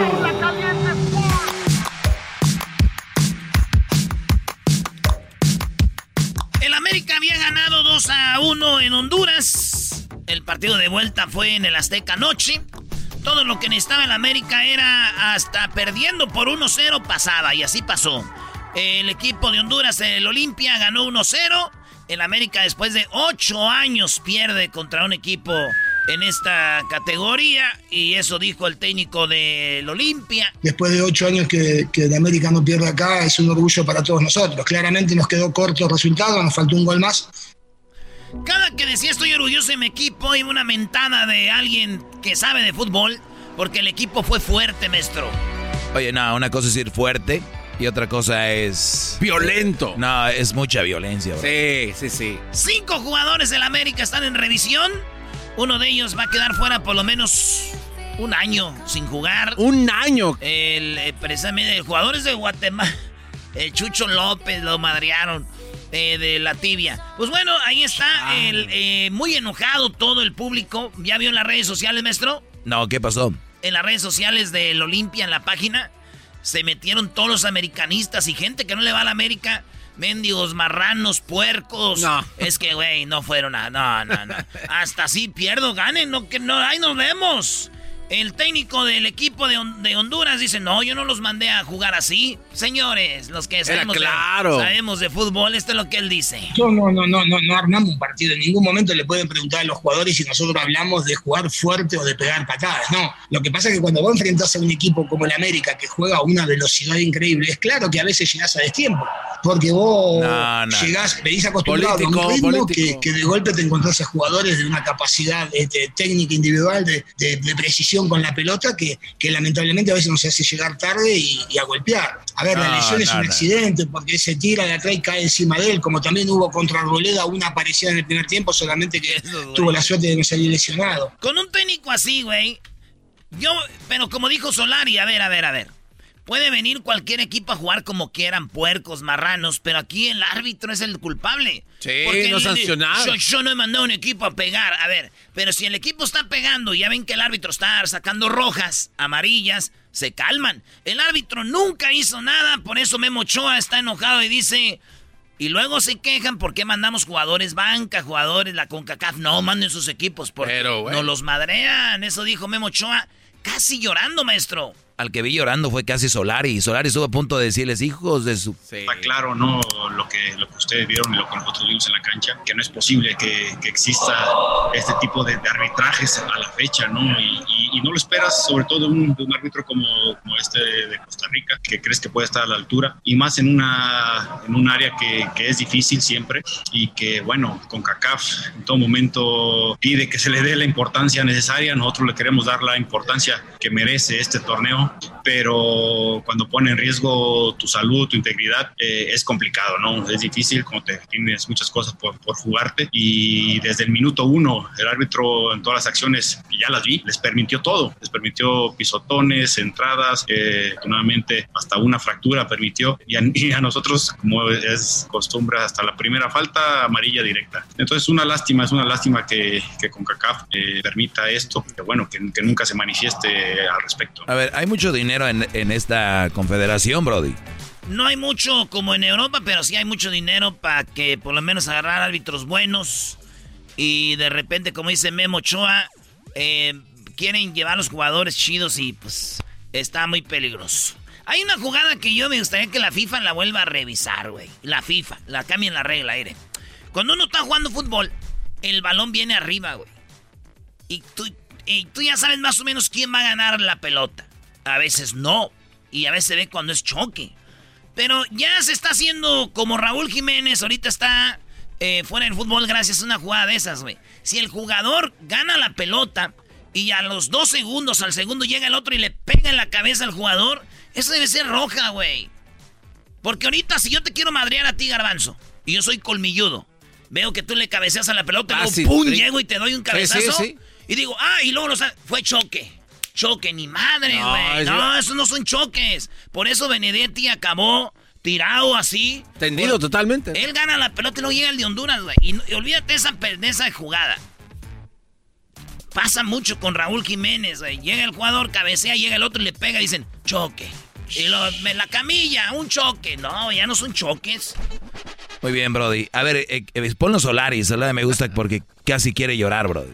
Realmente nosotros venimos a hacer nuestro trabajo y, bueno, uno espera que los demás hagan el suyo y punto, nada más, como se compite, ¿no? Luego hay, hay fatalidades y hay eventos y hay, eh, porque esto es fútbol y es dinámico, pero hay cosas que no, que, no que, van mucho más allá y que son esenciales, ¿no? Proteger la integridad física de los jugadores no es una cosa que del futbolista y del deportista en general, no es una cosa que, esté, eh, que se pueda debatir, ¿eh? Ya lo acordamos hace muchos años, a esto hay acuerdos tácitos y explícitos hace más de 30 años, cuando a Maradona le pegaba a todo el mundo, a los jugadores habilidosos, etcétera, ¿no? Para, para preservar el juego, para, para que se juegue mejor, para que cada vez veamos fútbol de mayor nivel. Pero todo eso es secundario. Hay algo que, que- está por delante de todo eso, que es la salud, la salud del futbolista. Chucho López hoy está en el hospital y lo están operando. Y es un jugador joven que tiene una carrera por delante. Y a mí eso me da una, una bronca tremenda cuando no es una eventualidad, sino que es fruto de, de un juego sistemático, del que uno no puede culpar al rival. El rival propone el partido que quiera, pero hay un elemento que es igualador y sobre el que todos tenemos una serie de acuerdos ya evidentes y que, y que hoy no se han cumplido. Ahí está, güey. Es que él dice, está bien, el fútbol es de roce, de golpe, pero esto no, man. O sea, güey. Mira, yo ahorita te estuviera diciendo, Eras, no dejen de chillar. No, pero es que sí estuvo Y, pasado. pero es que sí, Brody. Estuvo muy pasado de lanza. Porque Oye, una cosa es chillar, eh, de decir, oh, un foul, pero todo el partido les estuvieron tupiendo. Pero ellos no pueden hacer este un reporte, eras no a la FIFA directamente para que de verdad o, o cambien de árbitros o Es que tú tienes tu, tu confederación y es por eso es la CONCACAF. Por eso el pleito es con la CONCACAF, güey. Si la CONCACAF no hace nada, pues ya valió más. ¿Qué vas a hacer? Aquí pues con FIFA, ¿qué vas a ir a hacer? Lo que se están pidiendo es que el jugador que madrió a Chucho quede inhabilitado hasta que juegue el, el Chucho, que juegue él. Sí, claro, tiene que haber un castigo para que se por lo menos se ponga igual. ¿Se acuerdan de Cuauhtémoc Blanco cuando lo quebraron Ah, también? sí, no manches. No, güey, son unos... Son unos... No, pero Y País es normal, güey. Por eso dile un, un, Pero, un- oye- un- un- jugadores salvadoreños, hondureños dicen, ay, qué llorones son los mexicanos, porque País es normal, No, no, pero nosotros se ve como que no peleamos mucho esto. Si hubiera sido al revés, estos cuates estarían ahorita brincando Ah, no, y haciendo y, un y los y, y- y muchos mexicanos también, algunos estuvieran, los perdonaron, eh, es- les están pagando al árbitro. Pues bueno, señores, eh, ¿qué más dijo Solari? Las condiciones las dan los reglamentos. Los reglamentos están para algo y, y están por, para muchas cosas, ¿no? Pero sobre todo, o sea, va- volvamos a lo, a, a lo fundamental y a lo básico, que es proteger la, la- la- integridad física del, del jugador, del deportista, del bolista, su salud, su futuro, su carrera y, y proteger la integridad de la competición, evidentemente, ¿no? Porque hoy no podemos hablar de nada. ¿De qué vamos a hablar? Del juego, realmente. Si se jugaba de a cinco segundos. Entonces, es lamentable, ¿sí? Y bueno, ¿qué tienen que hacer? No lo sé. Yo soy el entrenador, jugadores vienen y compiten y ponen a disposición su talento y su físico. Y nosotros ponemos nuestro tiempo y nuestra dedicación. Y, y ya está. Eh, ese es el trabajo nuestro. El trabajo de los demás lo tienen que hacer los demás. Nosotros queremos prestigiarla a la competición y queremos competirla. Y a eso vinimos. Y a eso fuimos allí también, ¿eh? Que no fue así, así violento como hoy, porque lo de hoy ya fue en otro nivel, pero había sido muy violento también en la ida. Sí. Ahí está, güey. Es que el árbitro es el que dejó que todo esto Oye, pasara, güey. Pero el- con el otro equipo tú no puedes empezar a soltar patadas para decirles ya nos dimos cuenta o te calmas o te calmamos. O eso no se vale.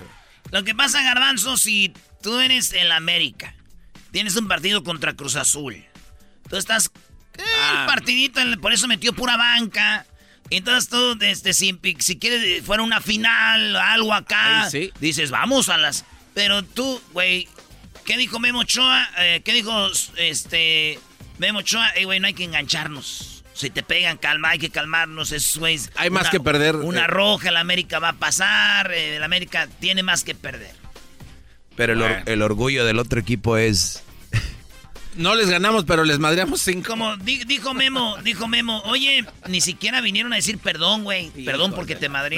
El árbitro al final del partido estaba muy tranquilo, una lástima porque es un buen árbitro, pero tampoco reconoce ni acepta que, que tuvo un mal juego y es acción tras acción. Es una lástima porque te, te va, te va quitando ese ritmo de juego. Eh, al, al equipo, el equipo rival va viendo que, que el árbitro les permite ese tipo de entradas, de, de codazos, de pisotones, de llegar por atrás. Eh, entonces, pues bueno, obviamente se vienen a encerrar y, y te complican con cualquier golpecito, con cualquier entrada y, y es, es difícil y eso les va dando vida, se les va acomodando el juego para los rivales y es una, es una lástima, es una lástima y ni hablar. Acá lo rescatable es que, que avanzamos y es triste porque la CONCACAF no cuida realmente vale el fútbol eh, y los equipos mexicanos que son lo- los que levantan eh, este torneo no trata de proteger al futbolista y, y es una lástima porque la materia prima es el futbolista y, y los eh, clubes mexicanos le dan mucho a la, a la CONCACAF y esperemos que, que tomen cartas en, en el Pues ahí está, güey. Eh, ¿Qué hombre, dicen los uh. jugadores? Oye, así les va cómo va a quedar la Conca Champions. Filadelfia va contra Atlanta, el América contra Portland. El que gane de esos dos se va a la semifinal. Por el otro lado, la otra llave es Cruz Azul Toronto. Eliminó Toronto al León. Y Monterrey Columbus. Así que hoy juega Cruz Azul Toronto. Y no, perdón, hoy juega Monterrey Columbus. Y, y bueno, el, seguramente va a ganar el Columbus. Por eso, le- perdón, No, Atlético Pantoja, ¿no? Perdón, Monterrey. Atlético Pantoja va con Monterrey. El Atlético Pantoja ya perdió 3-0. Tiene que ganar 3-0 en Monterrey. No lo va a hacer. Monterrey va a pasar. Y Columbus ya le ganó al equipo de Nicaragua. Real Esteli. Y, y le ganó 4-0 Columbus. Columbus no le va a dar la vuelta a ese partido. Entonces, claro. por eso decía yo que Columbus va contra Monterrey y que, y que, la, y que el, este, el Columbus va con Monterrey porque van a ganar el día de hoy los dos. Así que. Ahí está, señor. Muy bien. Pues bueno, regresamos. Porque regresando ahí viene el Josi. El Josi ya es solista, güey. Uh, la que se viene. Ahí viene, volvemos. Este es el podcast que escuchando estás. Eran mi chocolate para carcajear el show más chido en las tardes. El podcast que tú estás escuchando. ¡Bum! El fondo de mi pecho señores, estamos de regreso en el show más chido de las tardes. A los que escucharon la primera parte de esta entrevista con el Josi, felicidades, porque aquí sigue. Y esta es la segunda parte, porque Josi Cuen, eh, que estuvo con muchos éxitos de la arrolladora, como esa que están oyendo, y muchas más, nos están platicando en su vida porque ya se va de solista, Choco. Claro, bueno, ni tan solo, tiene mucho público y bueno, eh, obviamente es una persona que ha hecho las cosas bien y cuando empiezas desde, desde que haces lo de las bocinas, los cables, vienes con más cimientos para no perder el piso cuando ya estás en un momento importante. Josi, nos quedamos en Gracias, que... Choco, gracias. Bueno, ya hablamos de todos los éxitos, todo esto, pero ¿de dónde empezó, para los que van escuchando de nuevo, dónde empezó Josi Cuen en la industria? Ok, voy a nomás terminar esa parte así rapidito. Eh, cargaba bocinas, empecé a trabajar con medio sueldo de, de- de músico y el sueldo de, de cargador. Y el día que cayó la chamba, curiosamente, íbamos para un rancho y decían, ojalá que no sea Eliseo, decían. ¿Eliseo Robles o qué? El cliente, ojalá que no sea Eliseo, Ah. decían. y, y yo nomás escuchaba, ¿no? Vamos para el lado de Tepuche, dijeron. Es un rancho. Y, y yo escuché que Eliseo, y pues ya así quedó. Llegamos, empezamos a tocar. Abajo de un, de un limón estaba el cliente y unas amistades, como unas seis personas. Yo llegué a cargar los instrumentos y me puse a cantar La Pasadita, me acuerdo que fue la primera canción, La Pasadita. Si les gusta o no les gusta, yo... Esa fue. Terminamos la primera hora de tocar y dice el cliente, mijo, hizo así. Y yo, yo hice así como que me está hablando a mí, no me está hablando a mí. me iba a acercar y, y- y en eso se arrima el representante. No, no, no, no, dijo, le estoy hablando a él, dijo, a mí pues. Entonces me acerqué y me dice, ¿qué pasó? Me dijo, ¿no me conoce o qué? Me dijo. ¿Y si era Eliseo? Era Eliseo Beltrán, Ah, mi papá pues. Mi primer chamba de, se puede decir ya de cantante de una banda, que era cantante y cargador, pues fue- le tocamos a mi papá. No. Es en serio. Neta. Es en y serio. nadie sabía que era tu jefe. Nadie sabía. Yo sí sabía, pero me hice tonto porque hacía mucho tiempo, años que no lo veía, pues. Entonces, ah, no creciste con yo tu no, jefe. Yo no crecí con mi papá. De vez en cuando íbamos y lo visitábamos. O sea, él pues, sabía sí que él sabía su que yo era su hijo, sí. Y, y pues, pero yo no dije nada porque como estaba con sus amigos y pues yo iba con la banda, dije, para que no se malinterprete o algo, lo que sea, pues yo me quedé callado, pero él fue el que me habló y me dijo, ¿no me conoces o qué? Sí, le dije, yo soy su papá, me dijo. Y pues ya me abrazó, me dio un beso y ¿qué, qué andas haciendo, mi hijo? Y me presentó ahí con sus amigos. Uno de ellos fue alumno de mi mamá. Cuando, estaba cuando estaban chiquillos, mi mamá era eh, maestra de- del pueblo. Ahí fue donde conoció a mi papá y pues ahí ya se la robó. Ah, fue cuando le enseñó. Exactamente. Era maestra, güey. Entonces, Wow. este, entonces, pero salió más bravo el alumno que, que- que la maestra. ¿Y no le preguntaste a aquellos por qué les preocupaba que eh, si era este liceo? Mm, No, no, yo nomás escuchaba porque pues decían que era Un, un pesado, un manto pesado. un cliente pues que pisteaba y que pues de repente se ponía intenso, ¿verdad? Imagínate cómo era su hijo así, se quita el cinto, que me cantes otra. que me cantes otra, te estoy diciendo. Y a los otros era con la pistola. Sí, y entonces, y entonces este me dijo, ¿y qué andas haciendo? No, le dije, pues buscando la papa, le dije, para llevar para la casa. Qué bueno, mijo, me dijo. Échale muchas ganas y. ¿Qué Y edad no, tenías este, ahí? Yo tenía 13 años. 13 años, no lo puedo creer. 13 años. Ok, y después de, ese, de esa agrupación, ¿a dónde brincaste? Ese fue Banda Mocorito, después me fui con Banda Azul de Culiacán, estuve seis meses con Banda Culiacancito. Y La ya- Culiacancito, que anda todavía. Sí, es la, la banda, ellos son amigos pues de paisanos de toda la vida. Fue como que tenía un contrato con la Banda Azul y en lo que se terminaba mi contrato, este, estuve trabajando con ellos seis meses. Y ya de ahí me fui con don Germán Lizárraga, que eran las estrellas de Sinaloa. O ahí estuviste con Don Germán. Las estrellas del Pacífico. Un año y medio, estrella, estrella de Sinaloa. ¿Quién eran los que cantaban? Estoy sufriendo. Eso. Ahí estabas tú. Ahí estaba yo. Con esa rola. Esa canción no, yo canté una que se llamaba Jura. Oh, pero estabas ahí cuando es éxito. Todavía no entraba yo en ese, en ese tiempo. Oye, pero me gustó el efecto. ¿Cómo es? Así Estoy sufriendo. Así era, ¿no? Entonces, este, ya después de, de- de un año y medio que estuve con don Germán, pues ya me habló Fernando y me dijo que quería que O entrara. sea, ¿eras a tú la como la segunda voz de esa banda? Ahí con don Germán había dos cantantes. eh, pero pues yo entré y me tocó grabar muchas primeras voces. O sea, en- cuando entré, pues me de cuenta que era ya primera voz y segunda voz. Como quien dice, los dos éramos voces, pues. Entonces entré a la arrolladora y ahí pues igual. Pero ¿con ¿quién te llamó a la arrolladora? O sea, ¿alguien te vieron en un concierto? ¿Alguien les habló de ti? ¿Hiciste un casting? ¿Cómo entraste a la arrolladora? En el estudio donde grababa Don Germán, que es el estudio 21, que es donde graban la mayoría de los, de los mazatlecos, este, Ramón Sánchez se llama el, el- el ingeniero y el dueño del estudio. Yo había grabado el disco de, don- de- con Don Germán y ellos se dan cuenta que pues metí una voz de una canción, ahora la segunda. Y pues metí a la segunda, pero Así, o sea, en la, en la- a la primera, si- sin ser tiralija, ¿no? Como decimos, sin tirar lija. Eh, eh, metía la, la segunda voz en el primer y decían los, los este morro está bien perro para ser segunda, decían. Esa era la expresión, ¿no? Entonces, en aquel entonces, cuando cantaba, dicho. No, ¿sabes qué? Ahora que andamos en Mazatlán, este, dice el Edén, tú no estabas. Y dice, no, hombre, mi compa Josi lo ven así, chiquito, pero ah, perro bozarrón tiene. Sí, sí, sí. Pero los que saben, pues. Sí. Y uno nomás, o a veces que mucha banda no sabe, dices, pues todos cantan igual, güey. Oye, pero entonces te vieron ahí que dijeron, podrías. Este tú- morro está bien perro, dijeron, para cantar. Porque yo, pues, no me conocían en Mazatlán. Yo era de Culiacán y ahí las bandas eran en Mazatlán. Entonces, casi no ponían atención a los culichis, se puede decir. Yo fui el primer cantante Yo de siempre, Culiacán. siempre pongo atención a los culichis. Choco, contrólale, Yo- mascarado. Sobre todo la de de los eso. videos, a la de los videos, Choco. Sí. Y, y- y ya de cuenta que este Fernando andaba buscando un cantante en ese entonces. ¿Quién se fue? Germán.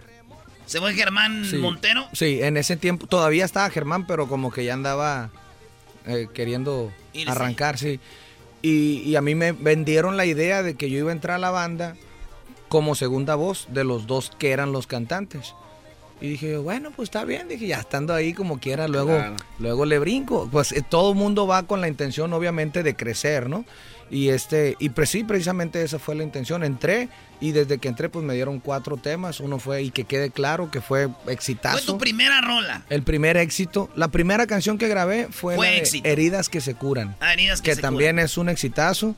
Y Oye, y en ese momento no sentías como que incomodabas a Jorge, porque Jorge también era el consentido, no no lo veías así quiere como- la verdad. La verdad, Doggy No, viene yo- por yo- yo- verdades. pero debe ser normal, ¿no? Digo, estás aquí, por ejemplo, la Choco me tiene a mí aquí, de repente llega un Brody que es bueno también. Digo, no es que tengas miedo, nada, pero sí, sí es como te sacas de onda. Pues ¿no? yo creo que, yo creo que todo depende de cómo lo veas, ¿no? Para mí, estar en una banda es hacer equipo. Lo que importa es el gol, pues. No importa, Claro. no importa a quién lo meta. Obviamente que, pues, eh, Messi quiere meter todos los goles, ¿no? Pero él no es, eh, eh, ¿cómo se puede decir? Eh, goloso, como decimos allá en, en- en Sinaloa. No, no es individualista en el sentido de que, pues, si ve que alguien puede más Pues meter el gol, dale. Entonces yo creo que un buen líder no debe de ponerse celoso de quien está haciendo el equipo, ¿no? Digo, ya arremangué, pero eso es lo que es lo que Pero te- como dice, es normal, debe ser normal, ¿no? en realidad, en realidad sí hubo de repente ahí cositas, diferencias y, y, y pues la gente ¿Cuántos años tenías ahí? ahí tenía 21 años. 21 años, ir a Choco y hacía videos con modelos que no sabía que... de- bueno, que ya me portaba bien todavía. eres mía. Ahí me portaba bien Mi todavía. rola favorita es la arrolladora. Esa. Esa. Bien buena. mi vida y que quede claro. Una vez lo vi a Josis, leí que me la grabara por una morra, güey. ¿Cuántas? ¿Cuántas rolas no ¿Cuántas- tienes cuántas- ahí? ¿Cuántas te que hace se un disco? y se ofreció Erasmo. Se las mandaba como a cinco morras y yo esta rola te la dedico. Para ti. Bueno, y entonces, Josi, pues se viene, te, te, eh, te vuelves la imagen de la arrolladora y llegó la pandemia y dijiste, es un buen momento para hacer un cambio en mi vida. Ahora estás planeando tu disco que viene para cuándo? El 23 de abril este, se estrena ya el sencillo que se llama Y que critiquen. Es una canción y el video también. Es una canción de mi compa Eden Muñoz y de Omar Tarazón. Está bien, bien perra la rola. la Eden. Muñoz, Choco, le compone a todos, a los a- hasta colombianos y de A todos, sí, mi compa está muy perro, la verdad, y es un gran amigo que quiero mucho y me dio la oportunidad. Omar Tarazón también se juntaron, hicieron unas canciones todo. Tarazón, el de la calabaza. El de la calabaza, sí. Entonces me dieron unas canciones que están dentro del disco. El disco lo hicimos en el estudio de mi compa Eden. Ahí estaba él de metiche opinando y así. Digo de metiche en, en el buen sentido de la palabra, no vayan a pensar mal. Pero qué a gusto que se ande de metiche le den. Imagínate. No, no, mi compa, la verdad, mis respetos y como te repito, pues es un gran amigo que me ha ayudado mucho y que me ha dado muchos ánimos y yo creo que en esta etapa, sobre todo, me he dado cuenta de las buenas amistades que hay en este negocio porque mucha gente dice, no, es que eh, la, la música pues es un negocio y no hay buenos amigos y yo siempre defendí la idea de que en la industria hay buenos amigos, siempre, siempre defendí esa idea y ahorita me estoy dando cuenta quién sí y quién no. Y, y- ¿Sí hubo gente que se alejó? sí, sí ha habido. No voy a decir nombres, ¿verdad? Pero No empieza necesario. con... Empieza con... Empieza con C y acaba con O. No, digo, y, y, y ya de cuenta que, pero la mayoría de los que yo consideraba mis amigos han sacado la casta y me han, me han apoyado, me han dado un buen consejo. Sobre todo yo creo que eso es lo más importante, ¿no? Yo sí Que lo iba a te- bloquear cuando que dije, no va a estar en la arrolladora, ya lo iba a bloquear, Choco. No, el Erasmo, el Erasmo ya sé yo que, que puede, pero la Choco me defiende en caliente. Bueno, pues es que también da penita, ¿no? Que anden ahí. Ah. Te da, pena, te da pena, Choco, te da pena. Oye, entonces la rol, pero no, no, no lleva indirecta esa de y que critiquen. No, no, la gente lo ha comentado, ¿no? Así como que, y que critiquen. Pero, pero en realidad, pues, la canción es una canción de amor. ¿Historia de quién? De que no importa que yo ande con ella o andemos nosotros, que digan No lo que importa que el mundo diga lo que quiera mientras yo te ame así como te Pero amo. fíjate de que es feo a veces tener novia y que no te apoye con los pedos que tienes con tu esposa. Esa- ahí- a mí también- yo también he batallado en eso. Sobre todo cuando me han visto fotos con la Choco ahí. Este, No, pero esas fotos me- están muy- Ya me han puesto. Sí, bueno, es que un día lo vi en Las Vegas y pensaron que andaba con él y no me dijo, ¡ay, una foto! y lo querían sacar porque eran las máquinas de a 10 dólares, ya te imaginarás. No. Oye, entonces esperen el disco, las redes sociales de Josie Cuen. Es en, en Instagram, Josi Cuen Oficial. Aquí en Estados Unidos me dicen Josi. Josi Cuenta. Es porque estamos acá, ¿no? Eh, es, es Josi Cuen. eh, oficial. Facebook es igual, Josi Cuen. Que es los que tienen ya ahí la, la verificación. Gracias a Dios, por fin. Por fin, Por después de que se la robaron. Después de que, de que se la robaron, ya tiene la verificación. Y también ahí en, en YouTube, que es mi canal de Josi Cuen Música. Eh, ¿Y cuál otro me falta? El TikTok, que está de moda. No he hecho muchos Poner- ahorita lo vamos a poner todo en las redes sociales para que hay sigan a mi compa. Josi. eh, bien chido, pero también la raza pues va a querer que cantes algo. Cantamos. Del mucho nuevo gusto. disco, ¿no? De hecho, sí, de hecho, Ah. de Uh. hecho, este, hay, hay canciones eh, que hicimos un disco en vivo también. Eso nadie lo sabe todavía. Nadie lo sabe, pero lo vamos a, a- a Ya lo sabemos, ya dijiste. Ustedes sí. Y- pero estamos hablando aquí en, en cortito, pues. Nadie nos escucha. Nadie nos escucha en todo el país, nadie nos está viendo. pues. A menos que fuera en Piolín, entonces sí. pues. Agárrate. Claro que sí, perro, pabuchón. A todos los rincones del Era una mundo. broma. O, o- o Don Cheto. Iri, este compa Josi, hablando pues por lo claro, ese catemi de, de, de Pepi Garza. No lo quiere poner, yo tengo talento, mucho talento. No, la canción dice, y que critiquen los que nunca, nunca han amado bonito. Si no han besado a alguien como tú, espérenme tantito. No se los puedo explicar que el mundo ruede y ya. Tú no los escuches, solo quiéreme más. Que el pacto que tú y yo tenemos es por la eternidad. ¡Uh! Esa es, pero en el tono. Muy buena. Ya quiero ver el video de esa canción. No, el video está bien perrón, la verdad. También la rola está muy bonita. Muchas gracias a mi compa Den y a, y a los músicos, a toda la raza que se ha puesto las pilas ahí con nosotros. ¿Cuántos, Bien ¿Cuántas bonito. rolas vienen en el disco? En el disco vamos a sacar, hicimos 18 temas, pero obviamente que el disco va a salir de 10 temas, compa, sí, de 10 temas. Este, va a salir de 10 temas el disco y las otros, otras 8 pues las vamos a ir guardando Entonces está ahí. Espinosa Paz, ¿cuántas Espinosa rolas Paz te dio? Me dio dos, Dos. Y luego el, el, el Edén, tres. tres. Y luego el Tarazón. Ah, Ahí Con va- él, va- va son tres. él, ah, sí. y luego viene el Dios Favela. Dios no me dio. Dios no, de- pero me te dado. ayudó Sí, para no, no me ha dado en este momento, sí me, sí me mandó, pero no me ha, no, no se han grabado, pues. Ah, dale, dale. Entonces, va a estar bueno el disco. Sí, y, y mi comparón también, La Pantera, Ah, el Wilfran, Pantera. Wilfran Castillo, El que colombiano. es colombiano, sí. Este, ¿qué me falta? Mm, Don José Alfredo, ¿no?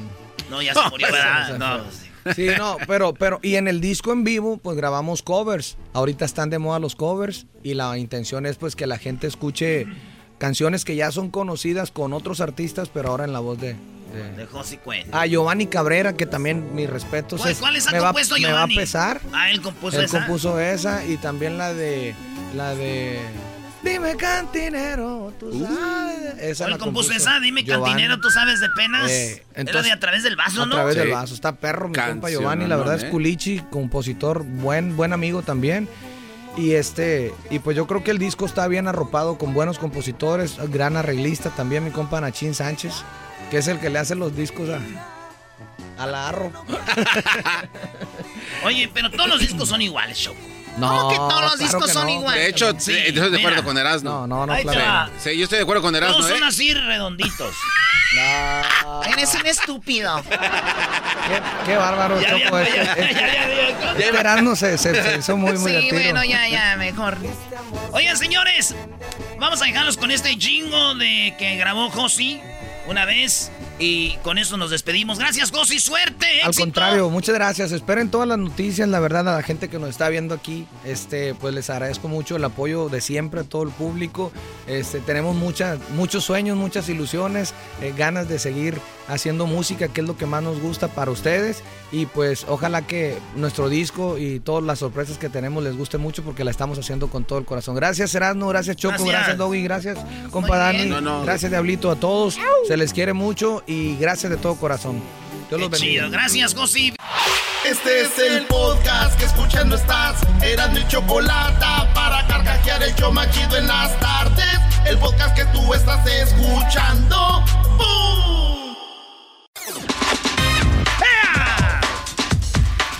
Llegó la hora de la parodia. ¿qué, qué parodia quieres, Garbanzo? La del documental. Era, la verdad, es para mí de mis preferidas. Después del trueno. El documental. Vámonos con la parodia, pues aquí, señores. Eh, la parodia del documental, como hablan los documentales. Ahí le van echando pues cajeta, ¿eh? Ey, venga, venga. Esta es la vida del garbanzo, tío. ¿De dónde viene? Eh, pero no de mí, güey. ¿De dónde ha nacido? ¿De dónde ha nacido, tío? Gelipollas. Cálmese, señor. Así con este... Empieza así. A ver. Hola, ¿qué tal amigos? Una vez más, aquí con ustedes, sabiendo de la vida de grandes personalidades de la radio como de la televisión.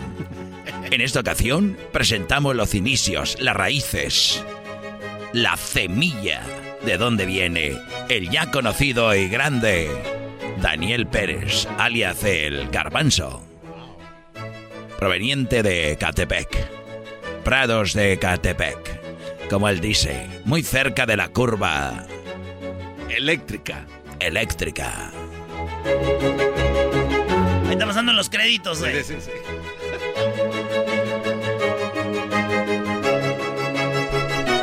Imágenes del garbanzo de niño. ¿eh? Hola.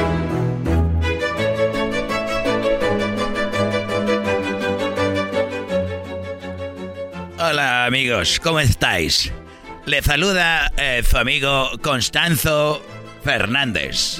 En esa ocasión, tras de mí, una de las eh, lugares donde ha nacido Juan Martín Hernández de la Borboya, quien fue hasta América en ese barco. Y justo vosotros podéis ver el barco que es la réplica de aquel barco que un día partió América, muchos años después de Cristóbal Colón, quien se aventuró al nuevo reinado, a la Nueva España.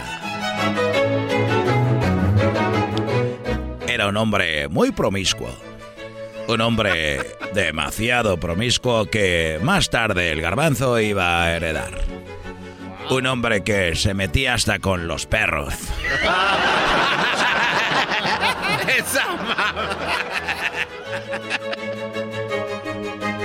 Sí, este, bueno, lo que pasa es que cuando tío dicen que ha avanzado a América es porque mi tía estaba muy enojada con él y él decide, para eh, mejorar la relación en aquellos años, ha eh, zarpado al barco, se ha ido y bueno, eh, ahí es donde empieza la historia. Y ha dejado a mi tía y es cuando después de sabe todas las eh, cosas que ha hecho en América. Ahí es cuando ese hombre parte. Llegó el tiempo donde tuvieron problemas para alimentarse en la embarcación. Uno de los hombres fue atacado por uno de los tiburones.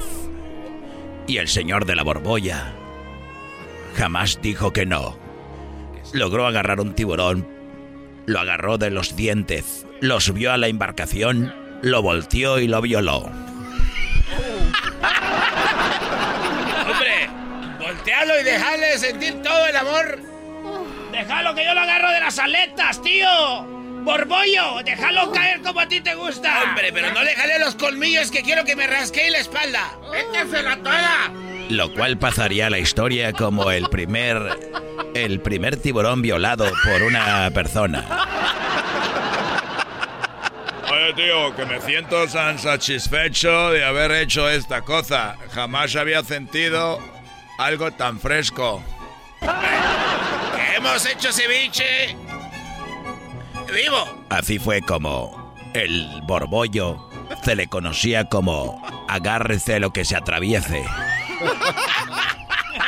Oye, tío, que han hecho ceviche y me ha tocado a mí un pedazo de ceviche que muy tierno, pero viene con un con un líquido blanco. Hombre, y dicen que no ha llegado todavía la ballena que le puede tocar. Pues hombre, ¿qué vamos a hacer con mandibulín ahora? ¿Nos lo comemos todo? Así, una de las aventuras de este hombre que viajaba sin lugar, sin dirección. El borbollo volteaba a todos lados y sus compañeros sabían que habría que cuidarse de ese hombre. Porque era un hombre muy cachondo. Mira que cuando se me cae la moneda no me puedo ni agachar, pues hombre. Allá en el gorgollo. ¿Cómo vas a creer que yo te voy a, a ti? Además, tú deberías de estar limpiando la embarcación. No sé, es como que pasamos por donde pasamos que ese se subió al barco. Eh, oye, que no me llames como que si soy esclavo, ya estoy aprendiendo a hablar como español. Oye, allá. Siento que tú quieres cantar reggaetón, que te hace de... Este es un polizonte que se ha metido sin pedir permiso. Aventémoslo por la borda. No, no. ¡No! Vamos a aventarlo por la borda, pero antes, agárramelo. A ver, ven, ven para acá. ¡Por atrás no! ¡No te muevas! A ver, a ver, hombre. Ay, chiquito. Ahí es la primera discriminación. ¡Déjale, ven! El señor de la borbolla. Le decían el agárrate que te llega. Así llegó a un lugar llamado Veracruz. Esa. A un lugar llamado el Puerto Jarocho, donde embarazó aproximadamente 40 mujeres ahí y después avanzó hacia el centro de México, cruzando por el lugar donde iban a ser la vía del tren que cruzara de el Pacífico al Atlántico. Ahí estaba el señor cuando pasó un pequeño pastoreando los chivos. Dale por aquí, chivito. Dale por aquí, chivito. Dale, Oye, tío. Oye, tío. Eh, ¿Cómo te llamáis, tío? Eh, yo me llamo Erasdo, oiga. Este, traigo aquí mis chivitos. Está bien chistoso. ¿De dónde es? Hombre, que ya lo chistoso, yo pienso que todo lo más chistoso. Oye, eh, ¿te gustaría ganarte unas pesetas? Eh, ¿Qué es eso? Yo no sé qué es peseta, señor. Aquí no usamos eso. Eh, pesetas es el dinero que te puede servir para comprar cosas. Ah, no, aquí no compramos nada. Aquí leche de las chivas, hacemos queso y luego sembramos nuestra propia comida. No usamos dinero, señor, gracias. Oye, ¿te gustaría tener un par de chivos más? Sí, sí me gustaría tener muchos chivos, muchos. Es mi sueño tener como cuatro. ¿Tú ves lo que es eso ahí abajo? ¿Qué es eso? Se le llama precipicio. Oh, pre precipicio. Precipicio. Ah, precipicio. Órale. Podés ver para abajo. Mira, mira para abajo. Ah, ah, sí se ve bien feo para abajo. Y ahí fue cuando el señor de la borbolla abusó de aquel pastorcillo. Ahí fue cuando el señor de la borbolla abusó del pastorcillo. Y fue que lo vieron otros indígenas. yo soy yo, jala. Oye, le están dando, no manches, le están dando bien gacho. Mira lo que le hizo. Ahí fue donde nació aquel famoso dicho, como chivo en precipicio. Y caminó el señor de la borbolla. Y encontró una mujer. ¿Cómo te llamas? Ay, yo me llamo Chuyita. Oye, Chuyita. Chuyita, resulta de que se ve que traes algo ahí en la bolsa. Ay, sí traigo comida. Ay, traigo una comida bien requete rica. En ese momento el señor de la borbolla le quitó la comida a Chuchita de la bolsa. Y ahí fue que nació la famosa frase de a Chuchita la bolsearon.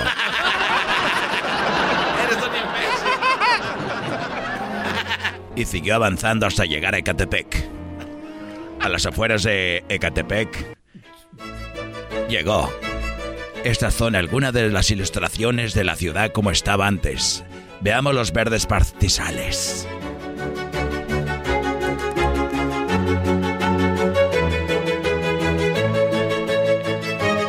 Para entonces el señor de la borbolla había llegado solo ya que sus acompañantes los había abusado y los había violado. El señor de la Borbolla llegó de milagro a Veracruz, porque, según la historia, cuenta de que él venía en el barco y no hallaba a quien más abusar. Por lo pronto, él se puso tan cachondo que quiso violar al mismo barco.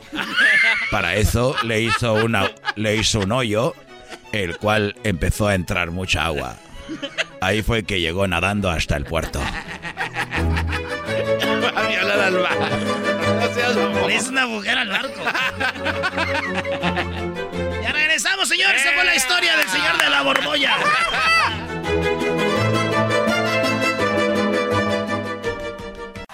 Chido pa' escuchar. Este es el podcast que a mí me hace carcajear. Era mi chocolata. Eso, ¿eh? Bien, bien. Aquí empezamos la corte de la Choc. Sí, Choco. Está tu script. escribió el garbanzo. Él escribió todo. El garbanzo dijo, yo quiero ser este papel. Así que, ya vean ahorita ustedes.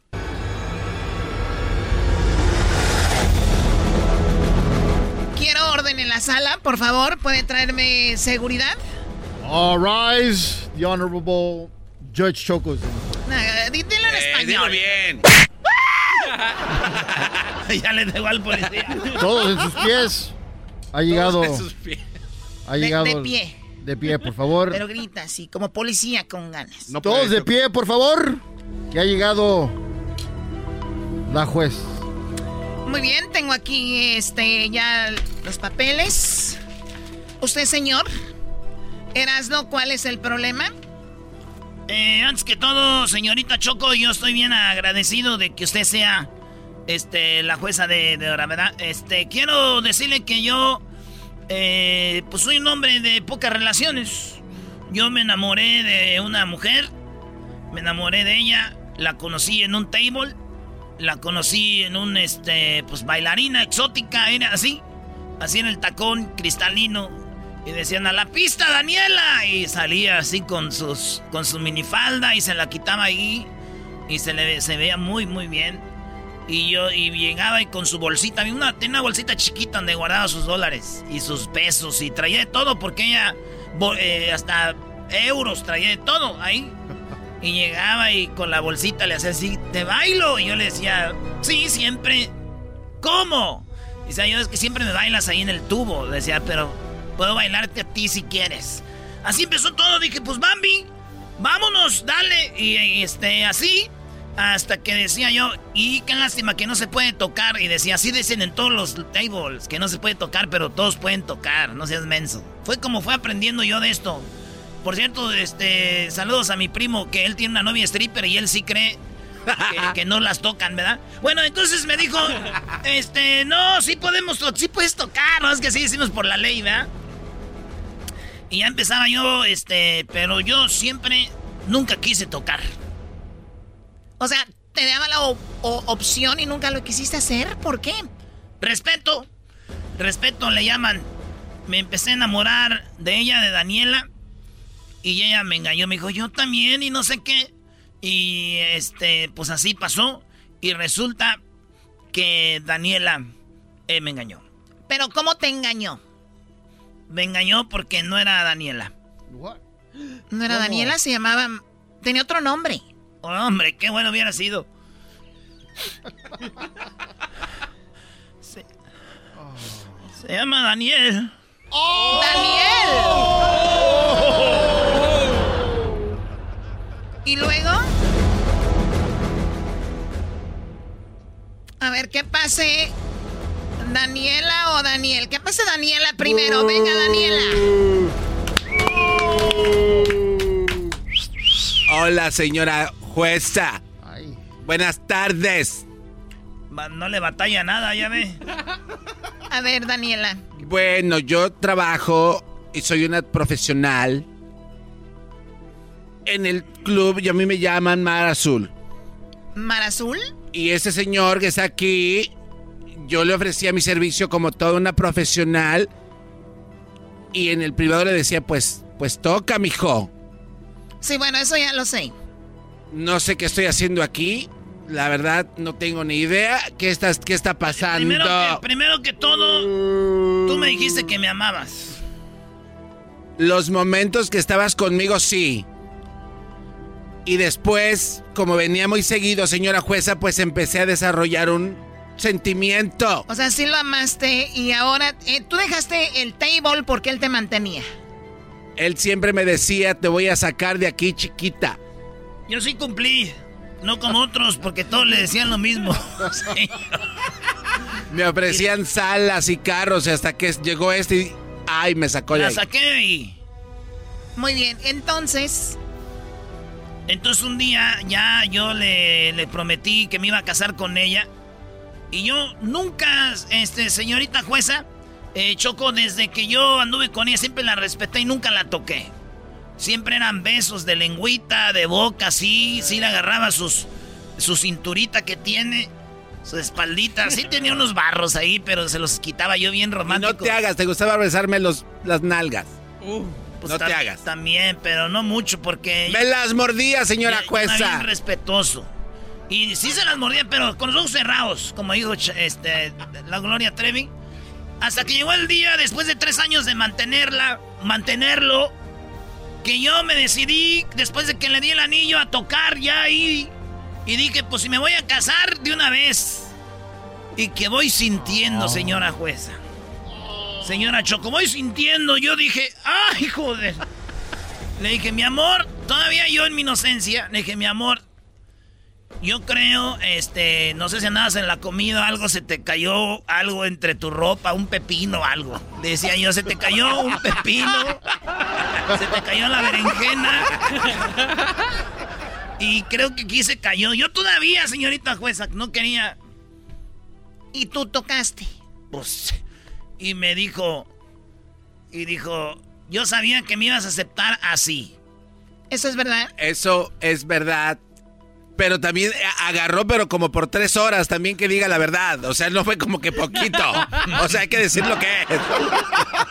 ¿Eso es verdad? No, eso no es verdad. Es más, yo tengo a mi amigo que él sabe cuánto he sufrido por ella. A ver, ¿qué pasa el amigo?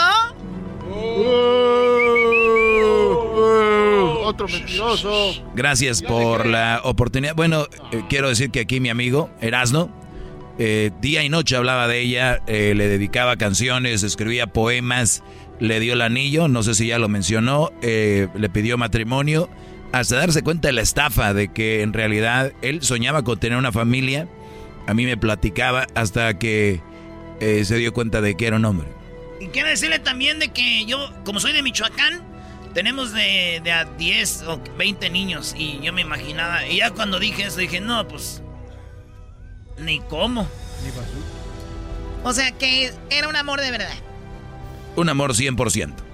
Y por cierto, él me ayudó a conseguir el anillo que yo le di, valorado en 30 mil dólares. Y ni creas que te lo voy a regresar, porque ese anillo es mío. Me lo dio cuando estaba enamorado de mí, señora jueza, y eso me da derecho de quedarme con él. O sea, el problema aquí es el anillo. Tú tienes a alguien que dice que tú sí lo amabas a él y no abusaste de él.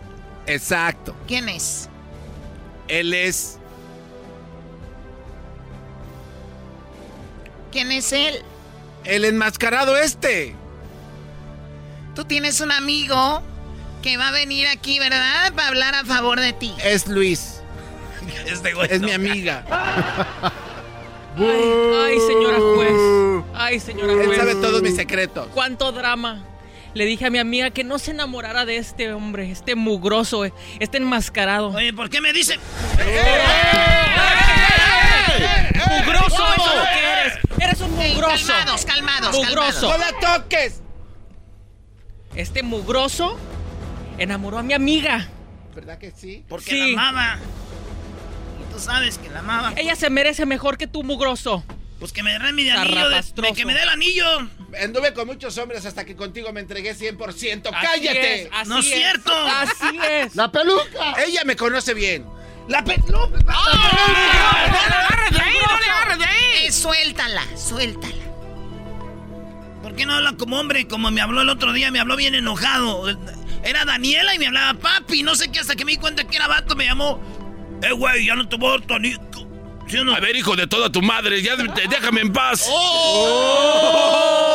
Si tú me regalaste ver, el ver, anillo. ¿Cómo le llamaste? A ver, tu hijo de tu madre. Ya quiero que me dejes en paz y el anillo me lo voy a quedar yo, porque ese anillo de 33 mil pesos es mío. Hasta se le ve el aire. Estamos hablando de 600 mil pesos el anillo. 600 mil pesos el valor del anillo. Ese anillo me lo entregaste cuando estabas enamorado y cuando me estabas besando. Yo se lo di a Daniela, no a Daniel. ¡Soy el mismo! Por eso eres el mismo. ¿Quieres que te, la- te lo quito a la fuerza? Oiga, oiga, este, yo quiero decir algo. Perdón que te haya. Erasno, soy tu amigo, pero perdón que haya hecho algo. Yo presenté algo y ese anillo en realidad no es del valor de los 600 mil pesos. Se ve más caro. Yo decía que esto, este anillo es más caro. Ni siquiera es de 30 mil dólares. Oh. En realidad este anillo yo lo agarré pirata. Este anillo, la verdad, no cuesta nada. Lo máximo va a costar unos 500 pesos. Perdón. Oye, ¿qué le dije? ¡No, quédate con el anillo! ¡Ese me engañó! ¡Señora jueza! ¡Ese me acaba de engañar!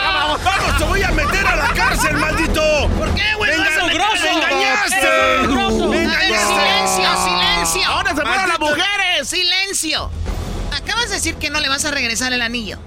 No lo voy a regresar, pero me tiene que pagar porque me engañó. Él me engañó a mí, No señora dejes. jueza. Estoy, estoy viendo en este momento, Erasno, ¿te llamas? Sí, yo soy Erasmo, me engañó. Salió con berenjena y pepino. Pero bien que te gustaba. Muy bien. Ya tengo la solución. Pues, Órale, ahora sí vas a ver ahorita que salga. Vas a la cárcel por estafa. Ándele, güey, a la escala. güey. No, tú. Güey, Yo no. tú que andas dando Tú anillos. vas a la cárcel por Tú que andas estafa. dando anillos falsos. ¿Pues quién? Tu amigo, el doggy. Oye, ¿yo por qué? A la cárcel.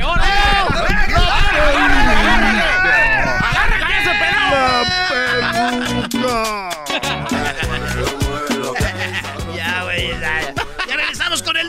Choma Che, maestro, ¿por qué me lo vendió pirata? Güey, andas con este güey agarrándole la berenjena. Aquí yo soy el famoso. Chido pa' escuchar. Este es el podcast que a mí me hace carcajear. Era mi chocolata.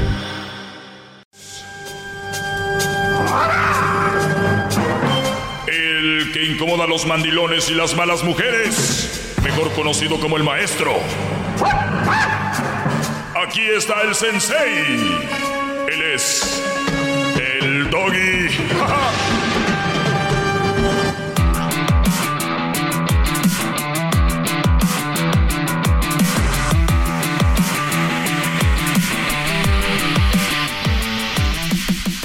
Bueno, señores, gracias por estar en sintonía.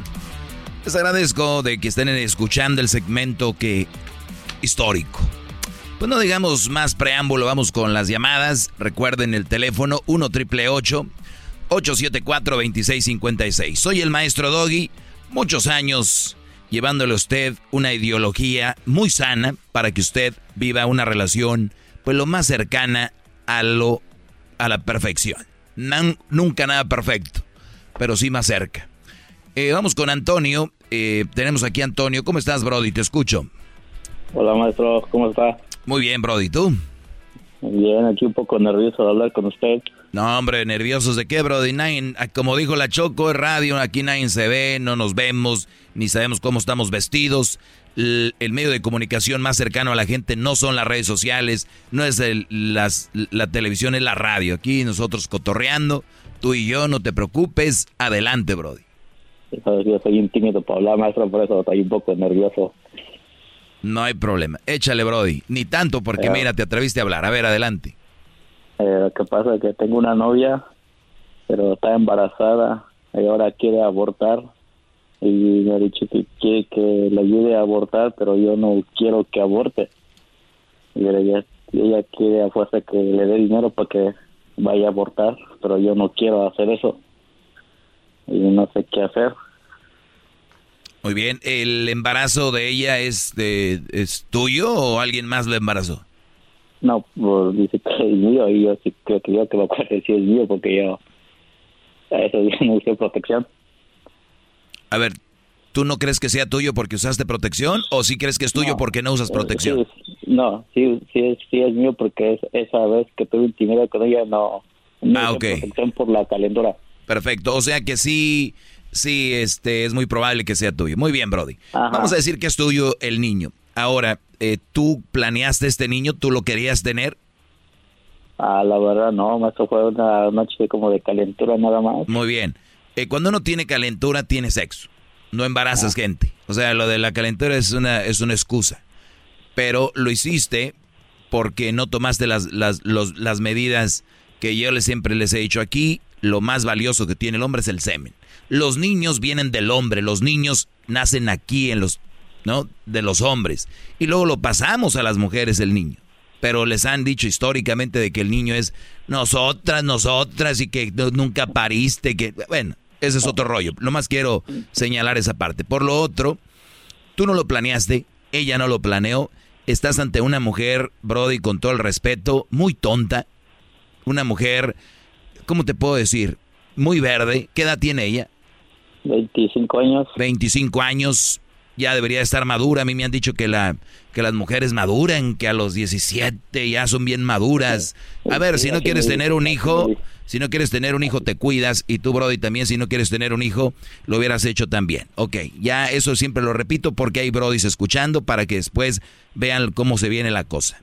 En este momento tú sientes en tu estómago un dolorcito, un vacío, algo ahí estás trabajando, no estás a gusto, eh, ¿qué hago con el niño? ¿Qué rollo? ¿Cuánto tiene de embarazo? Ah, pues, tiene un mes, un mes y medio. Ok, cuatro semanas, cinco semanas, seis, semanas. siete. Siete semanas, entonces como ya casi dos meses, ¿no? Sí, ajá, dos Perfecto. Hay, hay un procedimiento, creo, ahorita todavía donde puedes darle una pastilla, o ella va por un procedimiento, le dan una pastilla y y pasa lo que tiene que pasar. Y luego, eh, si se espera, después está el aborto, el otro sale el, feto y así sucesivamente, ¿no? Ajá, ella quiere ser el que, ah, el que le meten una cosa para sacar al niño, no, no sé cómo se llama ese tipo de aborto. Algunos son porque por problemas de salud, otros porque natural, como ustedes eh, tienen pensado, bueno, tú, bueno, ella tiene pensado y tú quieres tener al niño. Mi pregunta es, ¿por qué quieres tú tener al niño? Pues que no sé, mucho como que me da esa tristeza de, de como quitarle la vida a un niño. Ok. un bebé. como que me da esa tristeza y no, no quiero no quiero que haga eso, he dicho que no importa, yo pues ya como que ya tuvimos este problema entre los dos es una realidad, es un problema entre los dos. Ahora, yo, yo no yo no estoy de, un lado ni de otro. Yo nada más estoy diciendo más o menos cómo está el rollo. Les pregunto aquí, Diablito Garbanzo, Luis, eh, ¿dónde está Erasmo? ¿Por qué siempre esta hora tiene que estar moliendo? Ok, a ver. Dicen, lo voy a tener porque se me hace triste, ¿no?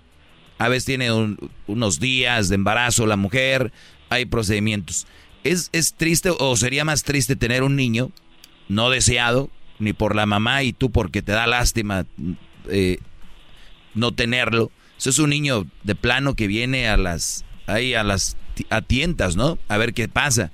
Y no vamos a ver ni dónde va a estar, ni cómo, quién lo va a alimentar, ni nada. No es un juguete. o, o, o en este momento abortarlo. ¿Qué es más triste? Eh, yo creo que eh, es más triste abortarlo, maestro. Muy bien, ¿tú? Híjole, está difícil. Eh, moralmente es este abortar, pero no sé cómo es la otra palabra, pero tenerlo también es, es difícil porque, como usted dice, si no es querido, no es tan fácil empezar a querer un, un, ser querido creciendo. Se puede enamorar del niño después, pero ¿qué tal si no es un riesgo? Es un punto, te puedes enamorar de él y luego todo eso, pero es un riesgo. Tú, Luis. Es más triste traerlo sabiendo que no tienes un buen trabajo, una educación, este, y que no lo planeaste.